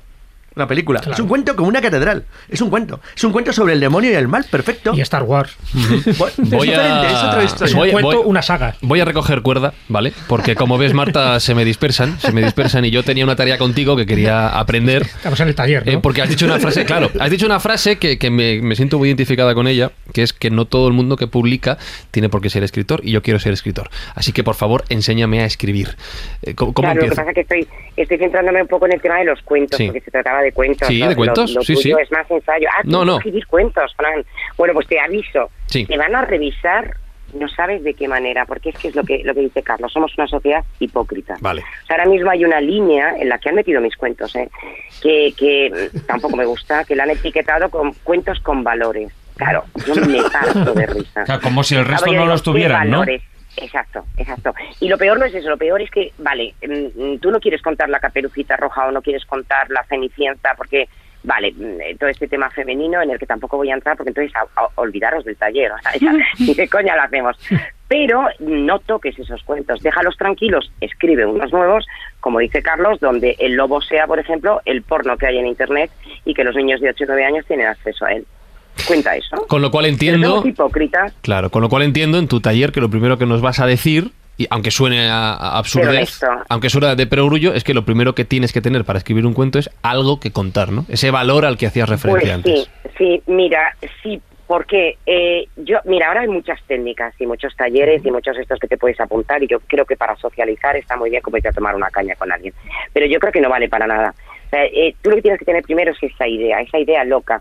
Si quieres escribir para niños, te tienes que rodear de niños y tienes que escucharles, porque de ahí parte esa chispa. Otra cosa que la gente no hace es que el cuento no lo cuenta. O sea, yo una de las primeras cosas que hago en el momento que ya he escuchado un tema con el que me quiero comprometer, porque es verdad que todos los que escribimos cuentos para niños es que queremos que haya una enseñanza detrás. O sea, yo cuando escribí sobre la muerte me basé en cuatro mentiras que les estaban diciendo a los niños que se siguen diciendo. Una de ellas es que el abuelito se ha quedado dormido. Yo tuve un caso de una niña que no quería dormir porque pensaba que dormir era morir. Y estas cosas las tenemos. Entonces, sí que había una cosa y una intención. Pero eh, lo que hice fue contarlo. O eso es lo primero que yo hice. eh, De, oralmente doy, di el coñazo a toda la gente que me podía escuchar. Claro, eso ya te da un feedback. Y una vez que ya lo has contado, ya has tomado tus primeras notas, te haces una especie de esquemita. Tienes que tener, desde luego, un- un- una intro, un nudo y un desenlace. Eso no ha cambiado. Mm. Y, y hasta cierto punto lo veo bien, porque los cuentos tienen que terminar. Y tienen que terminar de la misma manera magistral que empiezan. O sea, la primera frase tiene que tener el mismo potencial que la última, porque cerrar, creo que, y considero que, fíjate, hoy es el Día Internacional del Abrazo. Bueno, esto saldrá el, el viernes o cuando lo colguéis. Bueno, es el Día Internacional del Abrazo. Bueno, en, la, en el cuento de Diez lágrimas y un abrazo, yo cuando preguntaba a la gente, eh, oye, eh, que hay- o me escriben o me dicen, yo lo único que pregunto es, pero cuando terminó el libro, ¿le diste un abrazo a quien se lo estuviera leyendo? ¿A su niño? ¿O qué? Porque esa era mi intención. O sea, mi intención no es eh, eh, explicar que hay un montón de emociones, un montón de... la- Era que dieran abrazos. Entonces, bueno, esa parte pues es muy satisfactoria, claro, porque trae las cosas, errores que uno cree eh, cuando a la hora de empezar a escribir, que luego, si tenemos tiempo, nos meteremos con, con, con la publicación, porque además como tenemos a Jesús y a Carlos, que no sé si tenéis todavía la editorial, creo que no. No, no, no, ya hace bastante tiempo que sigue no. existiendo, sigue existiendo. Sigue existiendo, pero ya no Sigue. somos nosotros Ah, editores. Sí, sigue, pero no somos Bueno, nuestras de pero hace 20 como años. Pero... editores, pero como editores podéis ayudar un montón, porque yo también aquí veo que ahí me preguntan muchísimo. Bueno, y como Ana, tú también creo que eres editora, Y en ¿no? activo. Sí, sí. Ana en Claro, activo, Ana en sí, sí. activo. Entonces, Vale. Y además ejerce, además. Y además buena, esta chica es buena en todo, desde luego que barbaridad, hay que ficharla. Bueno, Nada, eh, tenéis que conocer, ¿eh? Está Sí. claro. Sí, sí, sí, por favor. eh, entonces, si es que esto de las distancias, mira, los acortamos telefónicamente, pero no sería lo mismo estar allí, porque además que no pararía de hablar. Pero bueno, eh, muy importante, errores, eh, empezar un cuento y no terminarlo. Escribir por obligación, de eso nada. Si no tienes una idea, eh, no busques eh, estas cosas de estas cartas o esta historia de, de, de, no sé, improvisación. No, ten la idea. Luego, no pongas nombres a protagonistas como John, Jennifer, que están en, en España. pues Bueno, no sé, ahora ya en España Juan. llamarse el Brian. Bueno, ya lo sé, pero no sé. Eh, claro, también es cierto, si ves que tienes potencial para poderlo traducir en otros idiomas, pues hombre, pero eso te, lo, te ayuda la propia editorial. Eh, no lo releas eh, en mil veces, déjalo reposar dos o tres meses ahí, haz un montón de borradores y después si cuando lo vuelves a leer tienes la sensación de que no lo has, no lo has escrito tú, entonces es que tienes la pera en tus manos. Y luego, mm, para mí, eh, lo más importante, la corrección ortotipográfica y de estilo. Y esto es una cosa que mucha gente pasa por alto, vosotros que habéis escrito sabéis que es el caballo de Troya. Eh, cuando trabajas... Sí, No sabes el sufrimiento que yo paso cuando recibo ciertos originales. Hay algunos libros que yo he maquetado para Corona Boreales, eso lo sabe perfectamente Sí, Juan Ca- Ignacio sufre Carlos y. Jesús, que los he tenido prácticamente que reescribir. Sí, es que es una vergüenza. Yo no entiendo cómo algunos escritores se permiten el lujo de mandar esos manuscritos eh, con hasta con, bueno con unas faltas de ortografía que no son lógicas. ¿eh? Sea, yo hubo un tiempo en el que dije, oye, pues mira, mm, y lo hice por- con, con- con un par de amigos y me, me, o sea, me corté la coleta. Eso es de locos, es de locos. Es muy complicado, pero mm, hay que hacerlo. Para mí es que es lo más esencial. O sea, no hay nada que le reviente más a un lector que pillar una errata. A lo mejor una, mira, podemos ser indulgentes, pero desde luego dos o tres en menos de 15 páginas es que coges directamente el libro y lo tiras y estás tirando mm, un material valiosísimo. Entonces, Y sin embargo te diré, Marta, que una vez vi un tuit que decía, y creo que con bastante razón, que la mejor manera de detectar erratas en un texto es publicarlo. mm, no. No. Cuando ya se ha publicado, si luego no puedes, mira, por ejemplo, en el caso de, de- yo ahora he probado con todo, he tenido editoriales y las tengo, ¿Mm? eh, y ahora he autopublicado, que es una cosa muy interesante que no había hecho nunca y que, bueno, que os contaré un poco rápido. Bueno, eh, no es tan cierto. Si tú tienes posibilidad de hacer una corrección, sí. Yo diría algo mucho más tedioso y es leerlo en voz alta. Ahí es donde se pillan todas las erratas. Ese es el truco para mí que siempre me ha funcionado. Una cosa importantísima. Si te metes en, en el mundo este de, de- de Amazon, en el que yo me he metido ahora con Magela, que me ha parecido divertidísimo, eh, tienes una currada que te muere. O sea, te tienes que hacer la maquetación y si no sabes maquetar y no eres diseñador, eh, Juanín, tú sabes lo que es maquetar y es la pera y madre muchas mía. horas sufriendo. ¿No te dan una Claro, plantilla o por- algo parecido a los de Amazon? Sí, Pues te dan mira, una plantilla, eh, pero es pues una dan plantilla que plantilla más para vale, más vale olvidarnos de ello. Es una porque es mierda, sí. malísima. Nada, no vale nada. Aquí se nada, maquetan nada. InDesign, con Sal- perdón. Saludos, Amazon. Eso es. Sí, Marta. y además es una pregunta conjunta para las dos. Si tuvieras que dar un consejo a una persona que ahora quiera escribir un cuento, un cuento para niños o para adultos, pero que quiera escribir un cuento, ¿qué consejo le darías tú? ¿Qué le- consejo le daría Ana? Marta, por ejemplo. Yo, pues, a ver, primero, eh, que escriba algo que le gustaría leer a, a esa persona.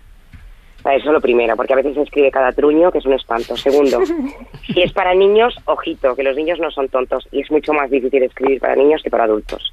Pues que se lo tome en serio.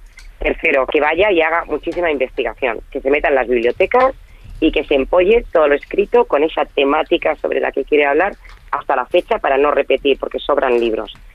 Eh, que se divierta, que simplifique, eh, que se busque, si es cuento, por supuesto, al mejor ilustrador si no te lo pone la editorial y que deje libertad absoluta al ilustrador. O sea, nada de estar dando el coñazo de que estás dibujando y, y para que yo te lo revise, para nada. La ilustración es muy potente, no está, creo, lo suficientemente valorada. Eh, creo que el trabajo es esencial, el que hacen es la portada y es el interior, y los niños miran y leen con los ojos. Pues para mí esa es una parte también muy importante. Y luego que, que bueno que no desespere, porque no se lo va a editar nadie. Entonces, Vaya, que no sufra. Bárbaro. No, es real. De es todo real. esperanza. Sí. Joder, Ya, Marta. Que no se, que no se No hay como el optimismo para Bueno, que sí, que lo haga para él, para Sí, su casa, va. para ella. ya. Una que- Ana y Griot ya que te lo está. edita. claro. O bueno, o Mira, dinos a Jesús a mí, siempre hay que te acaba editando. Después de sufrir y buscar y buscar, Claro. acabamos con alguien que nos editó. Tienes razón, lo que, claro, a mí no me ha pasado, eh, yo es que no he tenido que buscarlo. veces ahí con duendes de que un lado para otro. Danos, Pero eso es lo que yo diría. Sí. Y luego, mira, eh, eh, también muy importante, eh, en cuanto al libro electrónico El papel, la huella de carbono, que hoy hemos aprobado la ley de emergencia climática. Ujú. ¿Qué creéis, qué creéis que tiene mayor huella eh, de carbono, el electrónico o el papel? Pues hombre, digo yo que el de papel. me- Ahora me dirás que no. No, no, es que claro, aquí hay una cosa que, que, que estamos estamos un poco todos como con este punto. A ver, el papel es Plenamente reciclable. Eh, sí, y también de bosques sostenibles, pero no todo el mundo imprime sobre ese papel. Es verdad que no necesita energía para, para leer. Tú abres el libro y vale, pero puede contener tintes y solventes tóxicos. Ojito, ocupa espacio y se transporta. El transporte, los libros pesan mucho. Marta, puedes escribir con sangre. electrónico. Puedes escribir con- Yo encantada de la vida, vamos, no Eh, pasa nada, le, venga, voy a, con sangre. le voy a preguntar a Ana Ponos un poco de luz en este valle de lágrimas, por favor, un consejo para aquellas personas que quieran comenzar a escribir. Pues yo creo que lo primero es escuchar y después sentarse y ponerse a escribir. Yo había hecho un, un libro sobre una investigación en fuentes folclóricas y había publicado Cuentos del Mediterráneo y en una cena de ciruela me sentaron al lado del director de la colección Biblioteca Azul, Juan Antonio Ramírez, un profesor de la Autónoma de Historia del Arte, que le había dado un ictus y tenía paralizada la cara y como a mí ya sabéis que no me gusta hablar, pues me pusieron a su lado. y entonces yo le estaba contando que tenía un espectáculo de monstruos, que investigaba el monstruo patrio frente a la, a la invasión del monstruo americano. Ay, Dios. Y le iba contando las historias de los monstruos y tal, y me miró y me dijo, ¿y eso por qué no lo escribes? Y yo le dije, uno escribe cuando siente que tiene algo que escribir. Y me dice, no, cuando uno escribe algo que sabe que va a escribir, redacta. Cuando uno se sienta y descubre que quiere escribir en el proceso de escribir, escribe. Yo creo que lo importante es escuchar y luego sentarse. Qué bonito. Estoy de acuerdo. Pues vamos a dejar que Marta siga escribiendo, que siga ahí trasteando en su taller, todos sus papeles, Trasteo, trasteo. sus legajos. mesa. Tiene algún ebook también por ahí, como ha dicho antes, que vaya ordenando. Bueno, es que el Y- ebook, eh, sí. eh, deja de, eh, se amortiza cuando te has leído 33 obras, unas 300 y pico páginas cada una. No es tan complicado, o sea, si uno está acostumbrado a leer, que yo creo que habría que leer todos los días, pero bueno, esto es como hacer meditación o ejercicio, en fin, son muchas cosas. ¿Sabes lo que pasa? ¿Sabes lo que pasa? Que me estoy imaginando tu taller lleno de portátiles y de ebooks y ya no tiene Sí, la misma magia. Así que déjame que me quede con esa imagen, que los escobuleros te imaginen allí dentro y, y sigue sobre todo, sigue escribiendo y sigue creando. Hijo mío, Dime. hijo mío, arma vida y ¿Qué? corazón, déjame que termine con el epitafio de Andersen, Ah, pues que lo tiene en por favor, por favor, por favor. Superbonito. Por favor, por favor. sobre su tumba, Sí. eh, eh, perdón, tumba dicho, sobre su tumba en piedra dice, la vida misma es el cuento de hadas más maravilloso.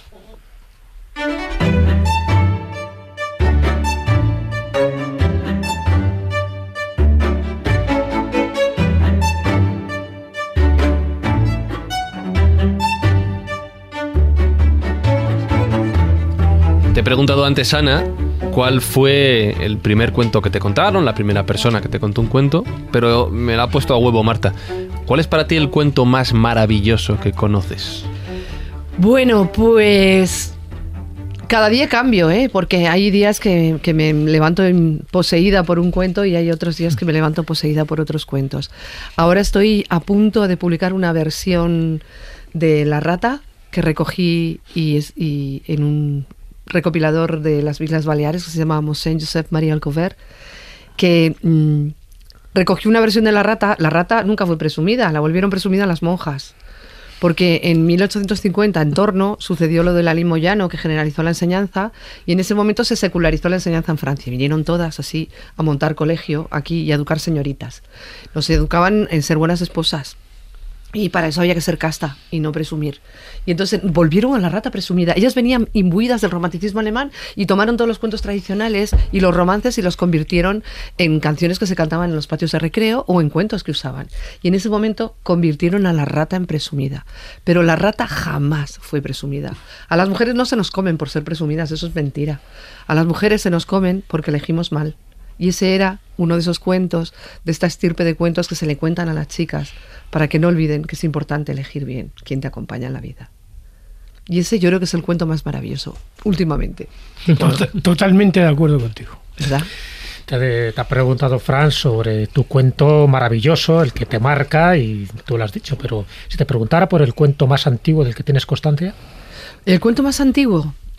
Pues yo creo que mm, hablar de la antigüedad de los cuentos es una cosa... mm, porque yo recogí un cuento en, en- en Ciudad Real, Arbolica del Arbolicar, tira tu melena y subiré allá. Es una Rapunzel, ¿no? pero es una Rapunzel mm, de la Mancha Manchega. Y que en la Mancha Manchega nadie se llama Rapunzel. Entonces esta se llama Arbolica del Arbolicar. Y es una mujer que vive en un árbol. Y tiene como toda esa connotación un poco así como ancestral, ¿no? Sin embargo, fíjate, ahora que te estaba contando eso, pienso que los cuentos más antiguos que he escuchado los he escuchado en Camerún, ahora mismo, de la población vaca. Que esos sí que son cuentos antiguos. Y además todo su pensamiento es un pensamiento mágico y mitológico, es una cosa increíble. Ellos creen que nosotros los blancos vivimos en el cielo, con Kumba, su dios. Porque como les contamos que venimos en avión y los aviones vienen del cielo, les contamos que venimos volando, pues piensan que vivimos en el cielo y que entonces el avión va del cielo a Camerún y Camerún a cielo. Entonces fíjate si eso es pensamiento mítico y mágico. Y su relación con los animales, escuchando antes al compañero, es increíble porque para ellos los animales son hermanos, son vaca también. Que Kumba convirtió en animales porque eran muy ruidosos o porque cometían algunos pecadillos como ser muy golosos o como llevarse las cosas del resto de los vaca, pero ellos creen que los animales son, son vaca, convertidos en ah, animales. Fíjate que un, un profesor que se llama, mm, bueno, Yamni, Jenny Tabarani, que hizo una investigación sobre los orígenes de los- de las tradiciones indoeuropeas, es que has citado dos, de- uno de los dos cuentos que él cita, que son en concreto Rapunzel Mm. y La Bella y la Bestia, que es una Mm. variante, un Sí, juego sí, sí. simbólico, tienen como mínimo 5.000 años de antigüedad. Y posiblemente la Cenicienta. De la Cenicienta la se ha hecho igual. muchísimas versiones. Sí, pero es curioso que la tradición indoeuropea que la arrastró tanto hacia la India, hacia el norte de la India, como hacia Europa, Claro. hizo variantes de una especie de cuentos que simbólicamente representaban dos elementos distintos que se mantuvieron durante milenios de una manera bastante... Pero fíjate, es que has citado Rapunzel, es que es curioso, Sí, es un sí, sí, sí. cuento viejísimo en el mundo Sí, europeo. eh, Vladimir Prop habla de Rapunzel Mm, también y dice que esta costumbre de encerrar a las niñas no es machista, porque eh, se protegía a los dioses y a los reyes que tenían origen divino, guardándolos en una torre de los efluvios peligrosos, era una forma de protegerlos. Es una cosa increíble, increíble. Yo estuve en la Guajira, en Colombia, en el desierto con las guayús, y a las guayús, antiguamente, antiguamente no, hace no tantos años, las encerraban cuando tenían la primera menstruación en la casa del encierro y las tenían encerradas siete años. Solamente salían por la noche y las visitaban las madres y las tías. Y yo pensé, qué barbaridad. Pero claro, ahora esa costumbre ha, ha decaído y eh, tienen con 22 años, tienen cinco hijos, no tienen oficio y muchas se dedican a la prostitución.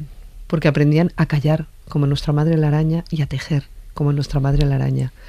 Y para ellas, caminar es un acto simbólico. Yo llegué al desierto, me dieron un vaso de agua, que es como la- el- lo más valioso que te pueden dar en un desierto, pero un agua terrosa que yo miré y dije, si me bebo esto me muero.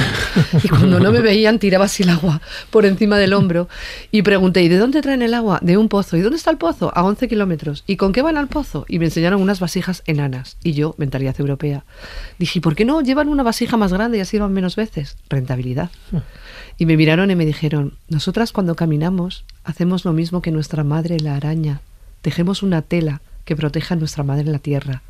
Y si caminamos menos, nuestra tierra está menos protegida. Ellas devienen hermanas de las mujeres con las que caminan. O sea, no hay sororidad mayor que la de esas mujeres. Y de hecho, cuando me iba de la última ranchería, una mujer me abrazó y me dijo muchas gracias por haber venido a tejer con sus pasos y nuestros pasos una tela que proteja a nuestra madre la, a nuestra madre la tierra. Entonces, para ellas caminar es un acto ritual, callar y tejer también, que es lo que hace la araña. Entonces, este encierro es una costumbre que realmente, como en la Rapunzel, las protegía. Pero visto desde ojos occidentales nos parece una barbaridad. Que seguramente, o sea, también habría que preguntarles si ellas quieren ser protegidas de esa manera. Pero ahora mismo no hay nada que las proteja. Les han quitado una tradición que las protegía y no hay nada que las proteja. Entonces es muy importante no juzgar con ojos Sí. europeos a veces. ¿Tú crees, Ana, que la distancia más corta que hay entre el hombre y la verdad es un cuento? Pues sí, seguramente. Y sobre todo porque los cuentos hablan de la verdad. Hablan. El dragón puede ser que no exista, que en Senegal creen que existe. Pero el, el- el dragón habla de esa verdad que es el miedo a lo, a lo mm, devastador del fuego. Y esa es la verdad. Todos los cuentos tienen una verdad y tienen una justicia y una reparación. Por eso nos dicen que son crueles, por eso nos dicen que son machistas. Todos los cuentos cuentan lo mismo, todos los cuentos tradicionales. Hay un personaje que se pone en camino porque tiene un conflicto. Y en el camino se encuentra con el otro, el, dan- el donante, que lo que llamaría Y Vladimir. con retos. Claro. Pruebas. Y es, ese, dona- ese donante ayuda al que se ha puesto en camino, porque esto de la autoayuda es una memez eh, neoliberal, capitalista y americana, norteamericana, perdón. Entonces, eh, la autoayuda no existe en los cuentos, la ayuda siempre viene de fuera, del otro. Y entonces, gracias a la ayuda del donante, el que se ha puesto en camino regresa al lugar de donde ha partido, con el conflicto resuelto y convertido en rey, que significa que es dueño de su propia vida. Eso significa ser rey, los cuentos tradicionales. Pero eso no deja de ser el camino del iniciado. Total, total. Claro, completamente. total, es claro, que son, claro. son iniciáticos siempre. Sí, sí, sí, claro. Entonces, esto cuentan los cuentos. Hay una antropóloga que dice que gracias a estos cuentos, alguien en la hoguera paleolítica tomó la palabra, seguramente fue una mujer. y contó uno de estos cuentos. Mm, Yo estoy convencido de eso y te voy a decir por qué. Porque estaba allí. No. Nah, no, o sea, y- no sé, es así. Por una razón que tanto Carlos como Jesús como David la conocen bien. Tú no tanto. No, yo no, yo no, yo no sé nada. Es un millennial, Yo soy ¿sabe? Y es que nosotros sí. solemos ir todos los años en una festividad que celebramos para, digamos, rendir homenaje a quien fue nuestro primer mentor, a un sitio que le llaman el Bosque de Cebrián. Ah, pues yo, ta- yo también he estado. Ah, bueno, pues yo no me acuerdo que tú hubieras estado. Bien. Entonces vamos allí y allí hay una cueva que la llaman la Cueva de los Casares. Fantástica.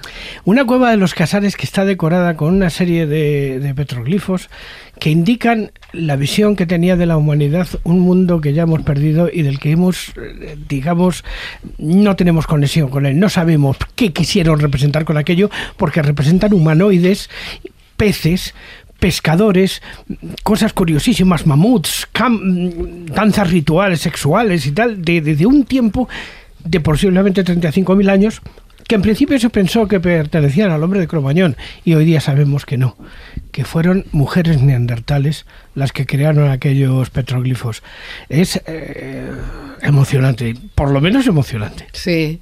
Pues esta teoría dice que la mujer tomó la palabra con todo este cuento donde el otro no es el que te asesina ni el que te mata, sino el que te ayuda. Y gracias a esto, el ser humano que hasta entonces era carroñero, porque no sabía cazar colectivamente, empezó a confiar en el otro. Y esta confianza hizo que la fuerza del individuo se sumara a la fuerza del otro individuo, a la fuerza de lo colectivo. Y gracias a esto, a la fuerza de lo colectivo, comenzamos a ser seres con mucho potencial cazador y conseguimos perpetuarnos en la cadena evolutiva. Así que si estamos aquí todos, Has dicho una cosa muy interesante. La gracias a los cuentos. La No, caza no. original era colectiva. Claro. Sí, pero acaba, acaba de decir algo mucho más importante todavía, y es que el, digamos, el homínido original era carroñero. Sí. Realmente era carroñero. Si nosotros nos Sí, vamos a Ambrona, a las excavaciones del Máquer de Cerralbo, vosotros lo sabéis perfectamente, ¿eh?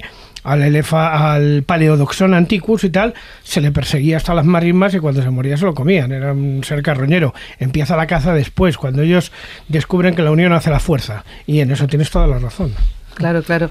Y en ese, en ese crear colectividad los cuentos han formado siempre y siguen formando y siguen teniendo un papel muy importante. Qué bueno. De hecho, eh, fíjate, a mí me gustaría resaltar, antes dentro de esos eh, griotus y tal, etcétera, etcétera, eh, em, cuando tú utilizas el término eh, contar.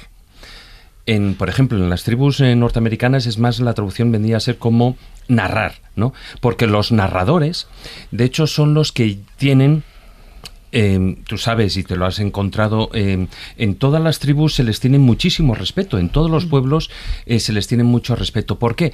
Porque son los detentores de los registros de su historia. Son esos narradores, bien en forma de cuentos, de leyendas, etcétera, eh, en- dentro de esa tradición oral, lo que hacen es transmitir a lo largo del tiempo y son los que guardan la memoria, lo cual también, a pesar de que tengan em, algunos sistemas eh, para, para mnemotécnicos, digamos, para recordar esas cosas, pero son los que eh, por la noche, como tú decías, al, al albur del, del cielo raso y con una hoguera, etcétera, etcétera, son los que empiezan a contar las historias, las narraciones a los niños de lo que es su pasado histórico, el pasado de la tribu que sí, como decía, de esas referencias nemohistóricas que pueden ser, bueno, pues utilizar eh, la piel de un bisonte, por ejemplo, que allí utilizan, ¿no? O también que hacen marcas en, en los palos, ¿no? O que utilizan cinturones de, de conchas, ¿no? Para eh, resaltar ciertas épocas, porque cada año ellos hacen, digamos, marcan o hacen un dibujo, como no tienen esa esa escritura como tal, esa lengua escrita, eh, marcan lo que para ellos, en, forma representativa de un dibujo, lo que ha sido más importante del año en la tribu, ¿no? O en ese pueblo. O también, por ejemplo, utilizan, bueno, hay un montón de, de cosas que utilizan también en cortezas de árbol, etcétera, etcétera, ¿no? Pero, ¿qué ocurre? Que se encuentran que los narradores son tan sumamente respetados en las tribus que eh, se les hace regalos. Y entonces, incluso hoy en día, que los, eh, los indios están eh, pues eh, atocinados ahí en, en- en reservas y cosas de estas, eh, pues eh, aún así, cuando ahí van turistas y tal, la costumbre es entregarles un regalo que hoy en día pues es em, pues algo de alcohol o tabaco o algunos regalos, cosas de Sí, estas. pues vaya regalo. Sí, sí, bueno, ya, pero, pero también son los que de alguna manera pues lo que piden, ¿no? A cambio de, de hacerles también alimentos, evidentemente, ¿no? Y a mí hay una cosa que, mm, cuando leía sobre el tema de, de estas costumbres de los eh, pueblos de Norteamérica me hacía mucha gracia porque eran, eh, por ejemplo, algunas veces para que eh, les pedían a los, a los oyentes que se tumbaran en el suelo y que miraran al cielo. Y yo cuando estaba leyendo eso decía, ¿y, y esto por qué? ¿No? Sí, claro, lógicamente para que se distrayeran menos, para que prestaran más atención al relato. Y luego estaban, bueno, pues dentro de, esos relatos había la manera de contarlo, digamos, como mm, tú ahora puedes estar haciéndolo aquí, es decir, de una manera quieta, hablándolo y utilizando solo y únicamente las inflexiones de la voz, y luego estaban pues los que mm, lo representaban cual si fueran actores, ¿no? Que utilizaban no solo la voz, sino ademanes, movimientos, etcétera. Y, y había una, para terminar, una cosa que a mí me, utiliz- me llamaba mucho la atención. Y era, nosotros aquí en, bueno, pues en, en términos más hispanos, utilizamos esa frase inicial, ¿no? Érase una vez. En cambio, a mí, eh, ellos utilizan varias frases, pero hay una que me parece sumamente bonita, que es, cuando el mundo era nuevo, hace mucho Qué tiempo. bueno. Sí, Qué bueno. Eh, trayendo esto a la, a la actualidad, eh, antes de empezar el programa, hablando con Jesús de lo que íbamos a, a hablar hoy, me contabas una cosa y decías, ya reivindicando vuestra tierra, la de Ana y la tuya, que en León había una gran tradición de, de contadores de cuentos, de escritores de cuentos. Y, y, bueno, desarrollalo. Sí, claro, me- yo lo sé como leonés, pero me sorprendió que, que Ana también lo haya contado, ¿no? Te lo he escuchado, hemos coincidido además en dos congresos, Colindres y otro en Zamora, y me llamó la atención que me corroboraras algo que yo tenía esa intuición, pero no lo sabía de forma fehaciente, que es verdad que en León hay como más narradores, más cuentistas, en el buen sentido de la palabra, por metro cuadrado que a lo mejor en otras zonas o en otras regiones. Es cierto que León tiene muchísimos escritores muy conocidos, ¿no? desde Llamazares hasta... Callejo.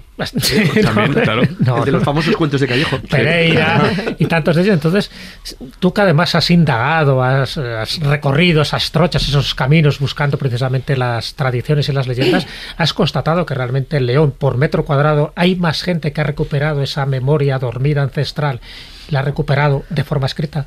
Sí, bueno, el roma- en Romancero Tradicional, que fue mi tema de tesis doctoral, hay cinco volúmenes del romancero leonés. Y es impresionante, además, y todavía sigue muy vivo en León. Yo cuando estudiaba la autónoma, filología, nos íbamos al Valle del Silencio, a la Cabrera leonesa, Sí.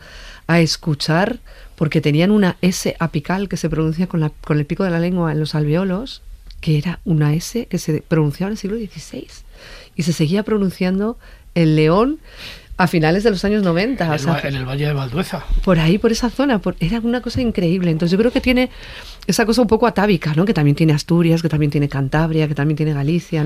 Que son las zonas de bosque, las zonas que, que están, que dan mucho pie a imaginar, que muy, muy umbrosas. Es que el es- bosque siempre conlleva ese ambiente mágico, ¿no? Mm. Total. Igual que el fuego Claro. por la noche. Claro. Porque hace también que las formas se deformen y que toda esa imaginación se vaya. Y luego hay mucha tradición de, de jun- de sentarse a la fresca y contar. Y contar cuentos, y contar historias, y contar las historias del, del pueblo, y contar la historia de aquel vecino, que son historias que a veces se mezclan la realidad con, con lo legendario y que a veces se tiñen. A mí me contaron la historia de un tipo que escapó de la Guardia Civil escondido debajo de una piel de oveja. Entonces, hay toda esta cosa, ¿no? Una oveja por- grande. Claro, ¿Sabes, sabes claro, lo que, claro. sabes Bueno, lo que le he respondido a Ovejón. lo que le he respondido a Jesús cuando me ha contado esta teoría sobre la alta densidad de narradores de historias en, en León? Le he contado que yo en los años que llevo en radio me llama la atención mucho la cantidad de compañeros que son de la provincia de León, lo cual lógicamente asocio a la que figura no es la más poblada de España. que no es la lo más cual poblada de España, lo cual asocio lógicamente invariablemente a la figura de, de Luis del Olmo, que ha sido Sí. uno de los grandes contadores de historias en el siglo XX Sí, sí, en. España. Con lo cual, la pregunta que te quiero hacer a raíz de esto es, Hoy en día sigue estando tan valorado, como decía David, tan respetado el arte de contar historias, a pesar de que estamos en una sociedad cada vez con más pantallas, con más reclamos, con más distracciones. ¿La oralidad sigue tan presente? Bueno, la oralidad sigue tan presente que ahora mismo están desembarcando Amazon y Spotify ¿Mm? con la gran revolución en el mundo de la lectura que son los audiolibros. ¿Mm? Si lo oral no está de moda, mm, imagina. y de hecho yo creo que hay una cosa ahí... Y el podcast. Añade, Y el po- añade podcast, el Podium podcast, añádelo, añádelo.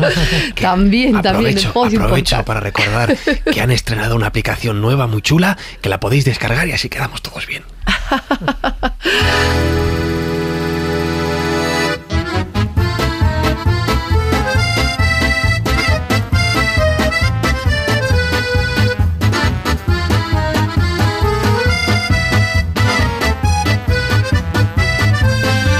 Te voy a poner un, te voy a proponer un pequeño juego, Ana.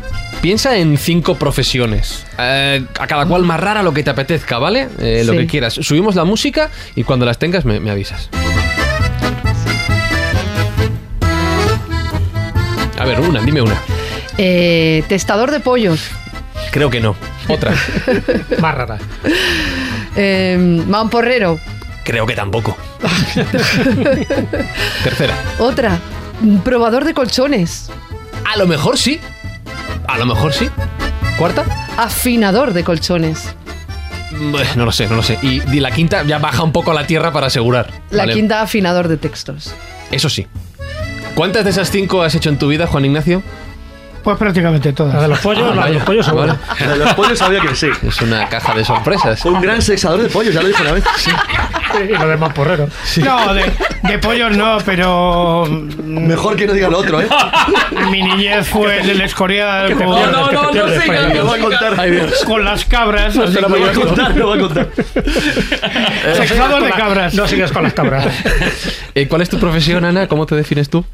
Bueno, yo eh, siempre digo que cuando es- soy escritora, soy editora soy narradora. ¿Editora? Y en el fondo es un, ¿Narradora? es un poco todo lo mismo, ¿no? To- todo esto sí, ¿no, gira. Juan Ignacio? Tú sí.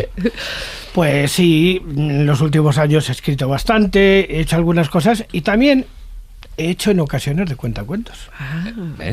Es que es un gran De cuentista. hecho, he escrito algunos cuentos que, bueno, no le desagradaron a quien los leyó. ¿Por qué? Porque a mí me parece que el cuento es fundamentalmente una metáfora de la vida. Una metáfora de la vida eh, que en un segundo se condensa en un pequeño texto que nos trae de alguna manera no solamente una lección moral, pero sí también, también una lección de la memoria. Verás, hay un cuento que a mí me enloquece desde que era muy pequeño, cuando lo escuchaba aterrado debajo de la sentado digamos en, en- la máquina de escribir de mi madre porque uno ya es, prove- es pro- vamos es ya una persona de una cierta edad una No vayas por ahí que Carlos aprovecha. Hombre, es que lo pone a huevo. No, pero ese cuento lo, escucha- público, escuchaba quiere- porque entonces había una cosa en este país que se ha desaparecido que era el teatro del aire. Entonces en el teatro del aire te contaban historias. Y bueno, hay un cuento que a mí me aterraba cuando era pequeño. Luego cuando he sido mayor he comprendido exactamente de qué iba la cosa, que es El hombre de arena de Hoffman. Copelia. La historia del autómata del que un hombre se enamora y cuando descubre que es un autómata, no es la mujer que amaba, se termina suicidando. Aquello cuando eras pequeño era terrorífico. Visto desde nuestra mm, altura de hoy, quizá tendría otra lectura completamente distinta. Es quizá no persigas imposibles. De alguna manera. Ahora, leer a Ernesto de Amadeus Hoffman de pequeño es para quedar traumatizado. No, no, no, no, yo no lo leía, lo ponían en el Teatro del Aire. Además, eh, era un, un grupo de actores en, en aquella época que eran los actores de teatro, de radiodifusión, eh, que han desaparecido prácticamente, pero que eran gente que, que, que hacía cosas verdaderamente importantes. Tú podías escuchar la historia de Sigfrido en aquellos tiempos. Era verdaderamente fabuloso. Pero bueno, Habrás observado, Ana, que Juan Ignacio también es guitarrista. Ya veo, ya. ¿Mm? Ha sacado la Porque guitarra. lleva una guitarra. Sí, es un detalle para que no lo. Sí, sí, pequeño. sí. sí. No, no es un violín grande. Se, no. se ha escuchado antes. Bueno, porque de mi etapa, digamos, de maestro consorte, he recuperado uno de los cuentos que contaba eh, mi mujer a sus niños, que me parece tan delicioso y tan bonito, que he decidido ponerle entre música y no música. Pero bueno, es así. Veréis, es la historia de un duende.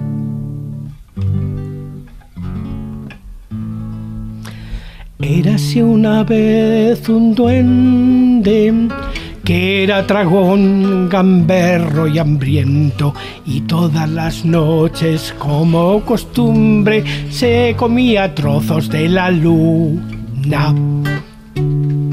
Y los niños decían, ¿por qué la luna desaparece? Además desaparece a trocitos. ¿Y por qué?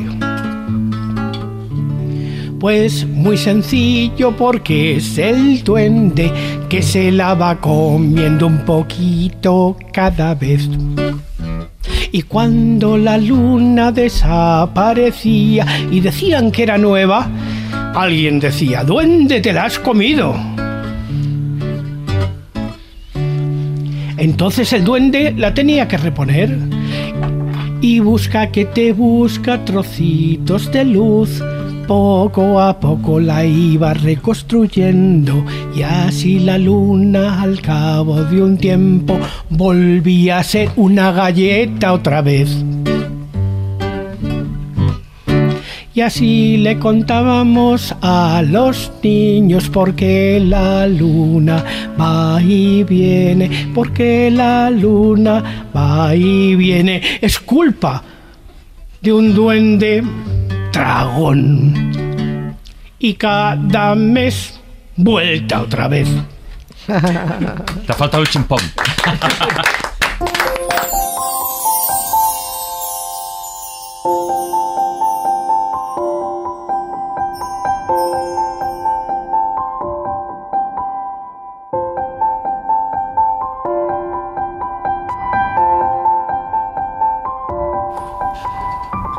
Ayúdame a, a recopilar nombres que habéis mencionado. Jesús, juglar, lo habéis dicho. Juan Ignacio podía ser ahora mismo perfectamente un, un Trovador. ejemplo. Trovador. Bate, Griot. ba- bardo, Bardo. griot, Sí. eh, chansonnier, Ajá. ministril, Ajá.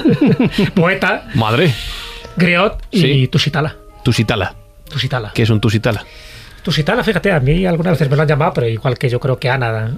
Tusitala significa contador de cuentos, contador de historias. Historias. Y el nombre se lo pusieron a Robert Louis Stevenson, ¿sabes? Que es uno de mis autores favoritos, el autor del extraño caso de Dr. Jekyll y Mr. Hyde, La Isla del Tesoro, de Secuestrado, de Flecha Negra, etcétera, etcétera.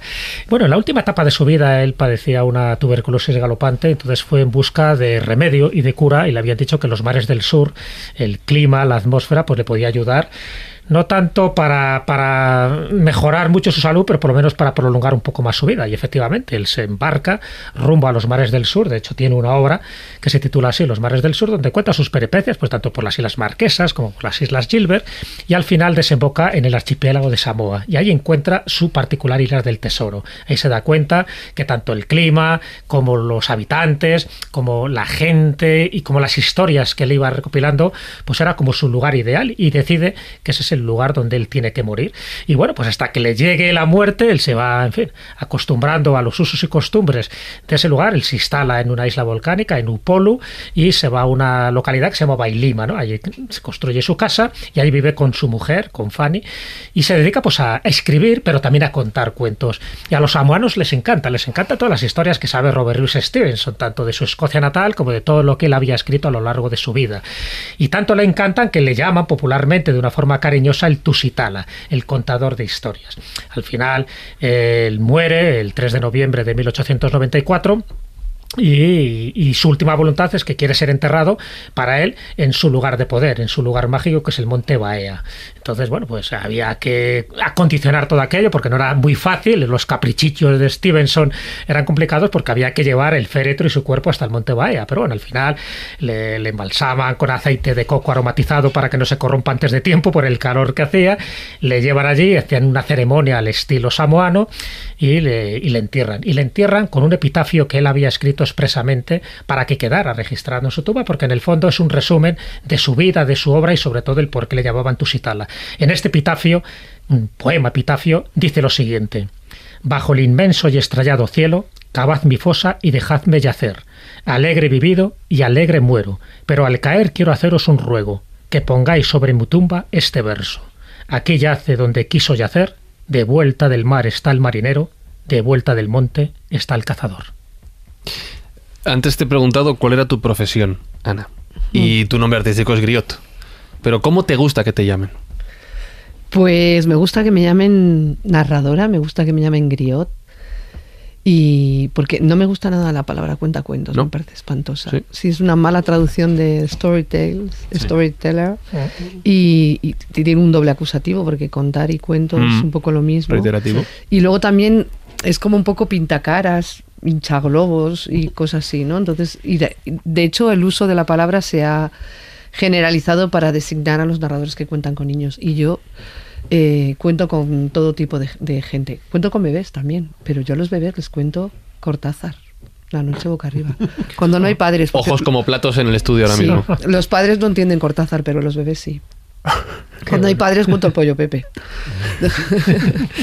la primera vez que conté con bebés, me pusieron 16 bebés en un tatami, les miré y dije, me quieren hacer la foto, los bebés no entienden nada. Y pusieron cara de extrañeza porque no me conocían, tenían seis meses. Entonces me quité un mandil que llevaba súper estridente, me puse de rodillas y empecé. Les miré y dije, ¿qué les voy a contar esto si no entienden ni el, pollo, ni el pollo Pepe? No tienen estructura narrativa, tienen seis meses. Y me puse a contarles La noche boca arriba de Julio Cortázar. Y me daba cuenta de que mientras iba contando, si yo ponía la voz melosa, ellos hacían bombitas. Y si yo ponía la voz tensa, ellos hacían ¡ay! Y fue impresionante porque fíjate, llegó, llegó la cuidadora con los biberones y no le hicieron ni caso. 16 bebés me prefirieron a un biberón, me lo he puesto en el currículum. 16, 16 bebés prefirieron Cortázar que seguir comiendo. Totalmente. Pero eso tiene, eso tiene una fácil explicación. Porque no les estabas contando una historia, sino una emoción. Ah, ahí está la historia. Y eso significa una cosa, Claro, claro. que Ana, sea como sea que queramos llamar lo que hace, es muy buena. Síguenos en nuestra página de Facebook, facebook.com barra la escóbula de la brújula.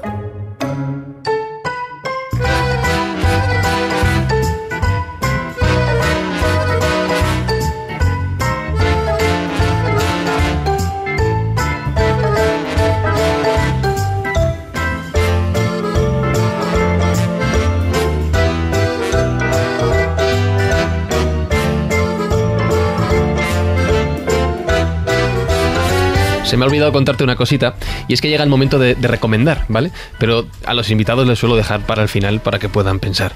Es el momento de recomendar alguna obra, algún cuento si quieres, algún libro de cuentos, lo que te apetezca, para que los escobuleros puedan seguir profundizando en el tema del que hemos hablado hoy. Así que mientras los compañeros recomiendan, ¿piensas una? ¿Vale? Genial. Carlos. Pues como hay que recomendar cuentos, pues mira, he elegido una pasada de cuentos. El Llano en Llamas de Juan Rulfo. Bueno, es más que un cuento, ¿eh? Solo, un cuento. con el Es de Juan Ignacio ya, ya queda. impresionante. Por alusiones, Juan Ignacio. Hombre, por- es que ha elegido uno de los grandes cuentos de, de- de la historia del realismo mágico. Juan Rulfo eh, escribe no solamente El Llano en Llamas, sino también Pedro Páramo. escribe Pedro Páramo. Pero, pero, ya- pero el Llano en Llamas es... Una cosa espectacular. Yo, mi libro es mucho más sencillo. Es el arte de cortar cuentos de, de JC, que no sé lo que significa, Brien, que lo he tenido siempre en mi casa. Nunca he sabido lo que era JC, pero. J, es- pues Jesús Callejo. No, GC, GC. Ah, jefe. Ah, vale. Y este Jesús libro Callejo. a mí me enseñó en su día a, a iniciarme en el arte de, bueno, de relatar historias, de contar mi vida y tal. De hecho, me llamaban el historias de pequeño. David. Se entera uno. Bueno, pues también va un poquitín en esa línea, porque si bien hemos estado, hemos estado hablando también, sobre todo, de cuentos de para mayores, pero eh, sin lugar a dudas, eh, los cuentos son una manera muy completa, es como un curso completo para eh, enseñarles a los niños lo que es la vida. Y hay que saber también contar los cuentos. Y no solo contarlos, sino también inventarlos. Porque muchas veces, y todos aquellos que tenéis niños, pues evidentemente eh, habéis pasado por ese momento del niño que si se duerme o no se duerme y te empiezas a inventar un cuento. Bueno, pues para eso también hay un libro que es Cómo contar un cuento e inventarse cientos, de Paula Santagostino.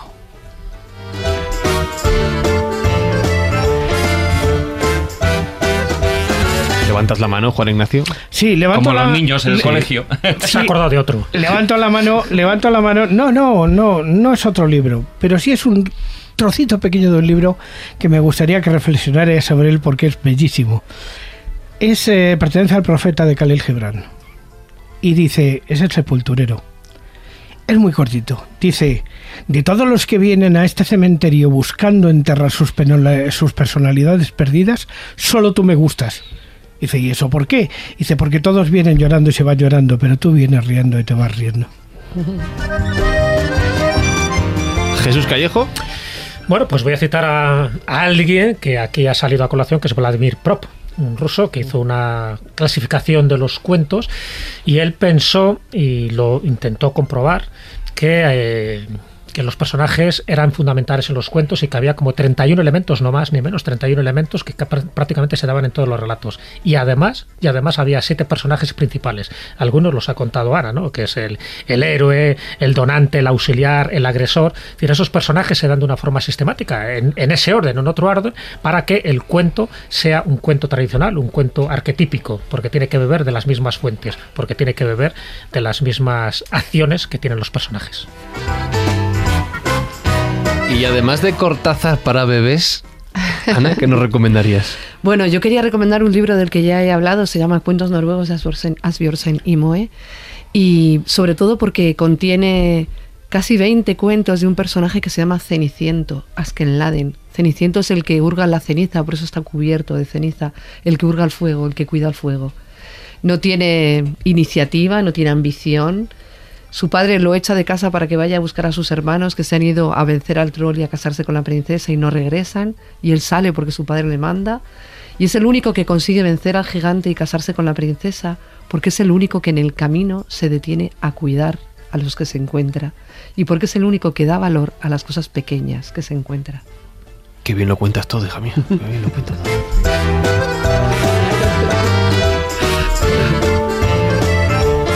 Mí que hablo así tan rápido que bien vocaliza. Sí, sí, es tremendo, es tremendo. Bueno, y hablando de. para, pone comas hablando. Es, no, no, es brutal, es brutal. Hablando de recomendar, llega el momento de ampliar filmografía con Pepa Yausas. Antes mencionabas Canadá, y es que Pepa Yausas nos manda cada semana una recomendación desde Vancouver y lo hace también a través de su podcast y su canal de YouTube. Las musas no avisan. Hoy va de cuentos. A ver qué nos trae.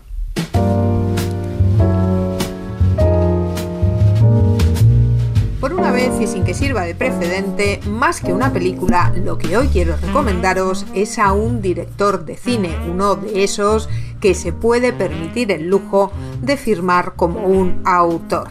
Terry Gilliam, Terry Gilliam y su famosa trilogía de la imaginación. Se tratan de tres películas, Time Bandits, Brasil y las aventuras del barón de Munchausen.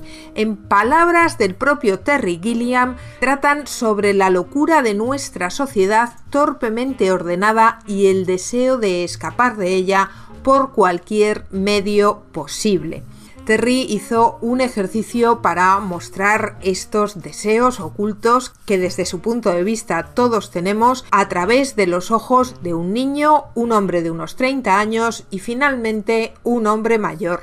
En la historia del barón de Munchausen, que como sabéis cuenta las aventuras de un varón que evita la realidad de su muerte a través de sus propios cuentos, logrando de esa manera la deseada inmortalidad a través de su narración. Y todo esto lo hace gracias a mostrarle la magia de la imaginación a los ojos de la inocencia de una niña que le ayuda a recuperar su propia inocencia. Tres películas absolutamente sublimes, imprescindibles en la historia del cine y en la biblioteca de todo buen cinéfilo que os recomiendo encarecidamente y que sin ningún género de dudas os van a dar más de un motivo para haceros otra vez esa pregunta, ¿por qué contamos cuentos? Y si realmente todos los cuentos son tan buenos como parecen o no. Terry Gilliam os sirve en bandeja esta reflexión sobre las edades del hombre y la subordinación de la magia al realismo. Si no las conocéis, os las recomiendo encarecidamente. Y si ya las habéis visto, cualquier momento es bueno para volver a ver al fantástico maestro de Terry Gilliam en acción.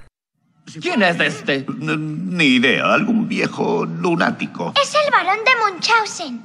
Oh, comprendo. El verdadero barón de Munchausen. Sí, exacto. Me temo, señor, que tenéis una muy débil noción de la realidad. Vuestra realidad, señor. Solo embustes y paparruchas. Y afirmo encantado que no tengo la menor noción de ella.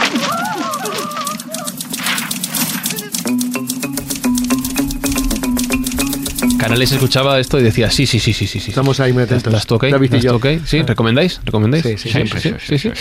Pues ya está lo dicho. Gracias, Pepa. Ya sabéis que la tenéis en su podcast y en su canal de YouTube, Las Musas No Avisan.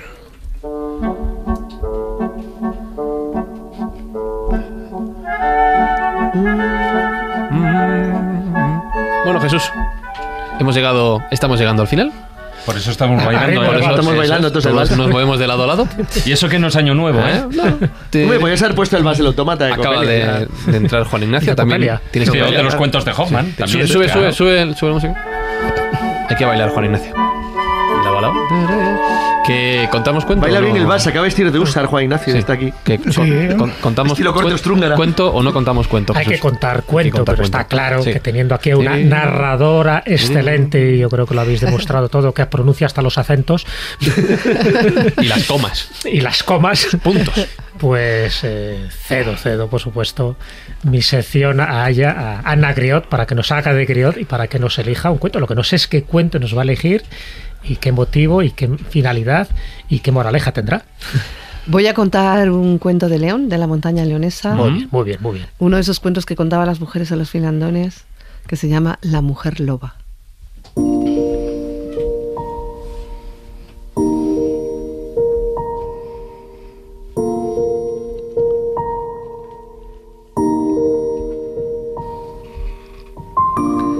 Nadie sabe qué delito cometió, pero un día se abrió la puerta de su casa y ella salió de un empujón. Vete, desgraciada, ojalá te coman los lobos, le gritó su padre.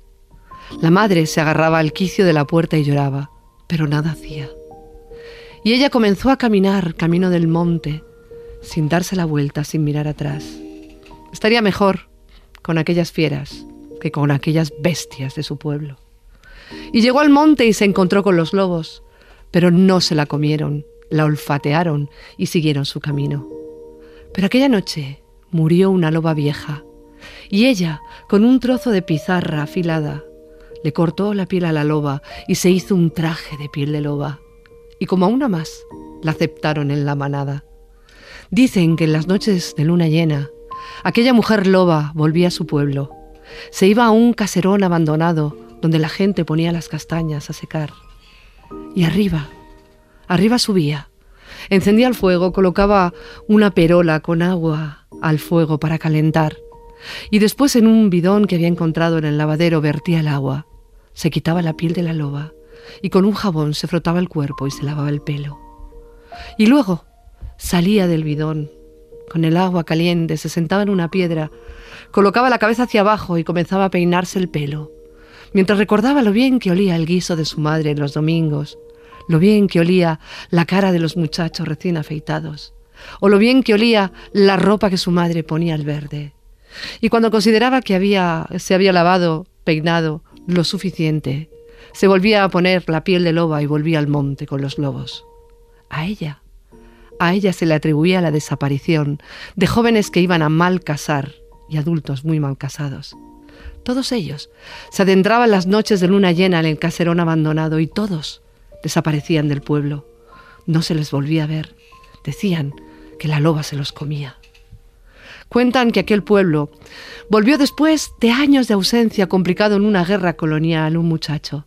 Y cuando se sentó en la mesa familiar y la madre distribuyó el guiso, los platos de peltre, le contaron todas las novedades del pueblo en su ausencia. Y le contaron lo de aquella muchacha que había sido maldita por su padre y se había convertido en una mujer loba.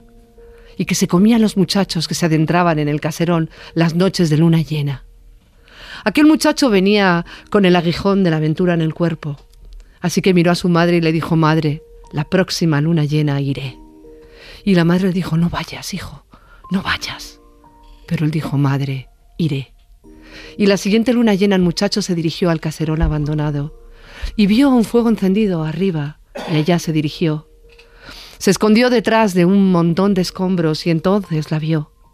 Estaba metida dentro del barreño, desnuda. Entre ella y el fuego yacía en el suelo la piel de la loba. El muchacho se quedó allí contemplando la maravilla en un momento en que a las mujeres no se les veía ni los talones. Y de pronto vio que ella salía del barreño, se sentaba en la piedra, colocaba la cabeza hacia abajo y comenzaba a peinarse el pelo. Y fue el momento que el muchacho aprovechó para lanzarse sobre la piel de loba y tirarla al fuego. Ella vio como su piel comenzaba a arder e intentó coger la piel, pero el muchacho la apretó contra sí y la separó del fuego.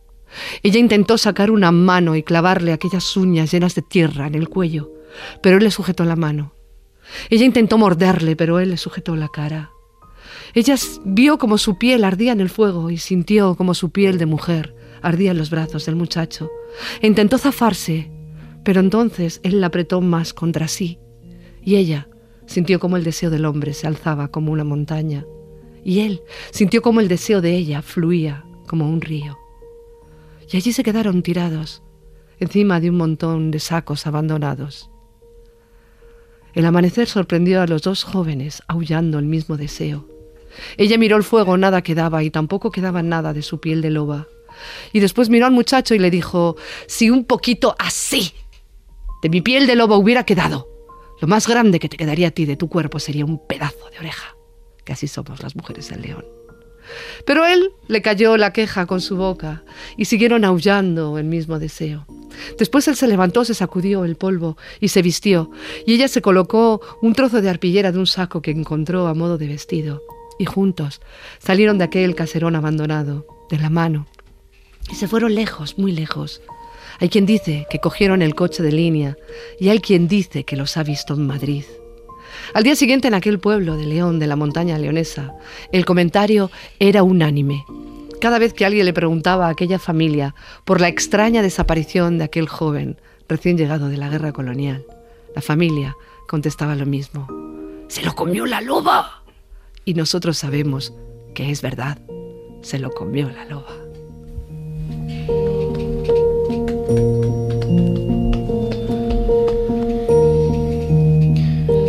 Mientras te aplauden desde el otro lado de la pecera, estaba pensando, este es el cuento picantón que dejaste a medias en la residencia de ancianos, ¿verdad? Bueno, este no es muy picantón, ¿no? ¿Puedes repetir la parte de cuan- del deseo, las palabras que has dicho de la montaña y el Ella río? sintió que el deseo de él se alzaba como una montaña y él sintió que el deseo de ella fluía como un río. Dicho montaña, no Joder. volcán. Ya, ya. Qué bárbaro. Qué precisiones. Qué bárbaro. Qué poeta. Va a ser verdad que los cuentos son para mayores. Sí, bueno, este cuento se contaba en los filandones y los niños estaban y entendían lo que podían. Eh, antes ha dicho David una cosa que también me ha hecho pensar mucho, que es una cosa que no hago muy a menudo, te lo tengo que reconocer, y es eh, la tradición de contar cuentos a, a niños. Este podcast se publica los viernes, eh, Mm. se suele escuchar más en fin de semana. Estoy pensando en el momento en el que muchos escobuleros que sean padres llegan a casa entre semana, cansados, un poco ya hastiados del día, con, no mucha gana de, de lío, ¿no? Y, cuál es la tentación que muchos padres tienen hoy en día? Pues mira, niño, ponte a jugar a la consola, cógete la Play, el iPad, ponte a ver la tele, no me des la lata. ¿Por qué en este mundo en el que tan sencillo es distraerse deberíamos seguir contando cuentos a los más pequeños antes de dormir? Pues mira, porque los cuentos crean un refugio, una casa de palabras, que hace que los niños y las niñas se sientan seguros y que sientan que aunque aparezca un lobo en sus vidas, siempre va a, haber, va a haber alguien que los va a salvar de la tripa de ese lobo. Aunque solo sea por transmitir un mensaje de esperanza y un mensaje donde siempre triunfa la justicia y el daño se repara. Aunque solo sea por eso, merece la pena contar cuentos a los niños. Yo añadiría, si me dejas. Sí, claro. Porque es algo que si no lo haces, no sabes lo que te estás perdiendo. Las dos partes.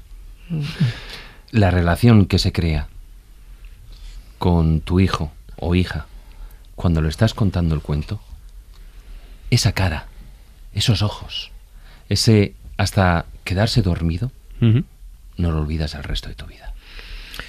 Y yo añadiría algo más. Fíjate, en estos tiempos convulsos que vivimos, siempre vivimos tiempos convulsos, al final, si algo nos tiene que salvar, lo que nos va a salvar es la educación y la cultura. Y dentro de la cultura, algo que es fundamental como herramienta de conocimiento va a ser los cuentos. Nunca nos olvidemos de los cuentos porque entonces perderemos, como le pasaba al pájaro del cuento que os decía de Borges, que al final no sabremos a dónde vamos porque hemos perdido de dónde venimos. Tengo una medida infalible para saber si el programa ha sido bueno o no, Ana. Y es el tiempo que yo he hablado. Cuanto menos hablo, mejor es el, es el programa. Yo tiendo a bajar el nivel. Y hoy he hablado más bien poquito. Ha habido ratos en los que solo me he dedicado a escucharte. Y tengo que decir que ha sido un verdadero placer escucharte hoy en la escóbula de la brújula. Y que espero que vuelvas pronto. Pues yo encantada porque la radio, como contaba el compañero, siempre fue la gran difusora de los cuentos y mucha gente conoce cuentos porque los escuchó en la radio.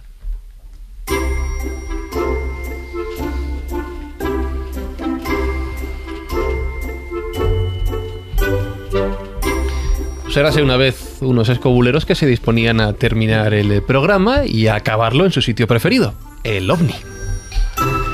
Y allá que vamos, Carlos Canales, ¿no? Pero ahí que vamos, Pues, OVNI. sí, el final de este cuento siempre... mejor que un platillo siempre- volante para siempre- estar en un sitio ahí. ¿Verdad que sí, Juan Ignacio? Sí, y un último, una última idea para que os la llevéis a la cama esta noche.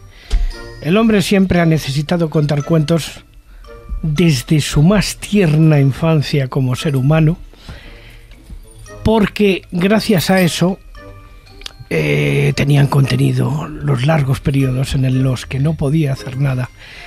Todas las pinturas rupestres, todo el arte rupestre no deja de ser un cuento. Hasta el cuento que viene, David Sentinella. Eso, cuando el mundo era nuevo. ¿Cómo era Tusitala? Tusitala Callejo. Muchísimas gracias una semana más. Pues nada, cogemos nuestra turbo escóbula, nos vamos al OVNI, pero por supuesto nos vamos a asegurar que va Ana Griot con nosotros, porque todavía tiene muchos más cuentos en el zurrón. Pablo Isasa en la producción junto a Jesús Blanquiño. Coque Peinado a los mandos técnicos y un servidor, este pequeño duende, este narrador, Franny Zuzquiza, que se despide deseándoos lo mejor. Y la semana que viene nos volvemos a juntar aquí, en la escóbula de la brújula. ¡Chao!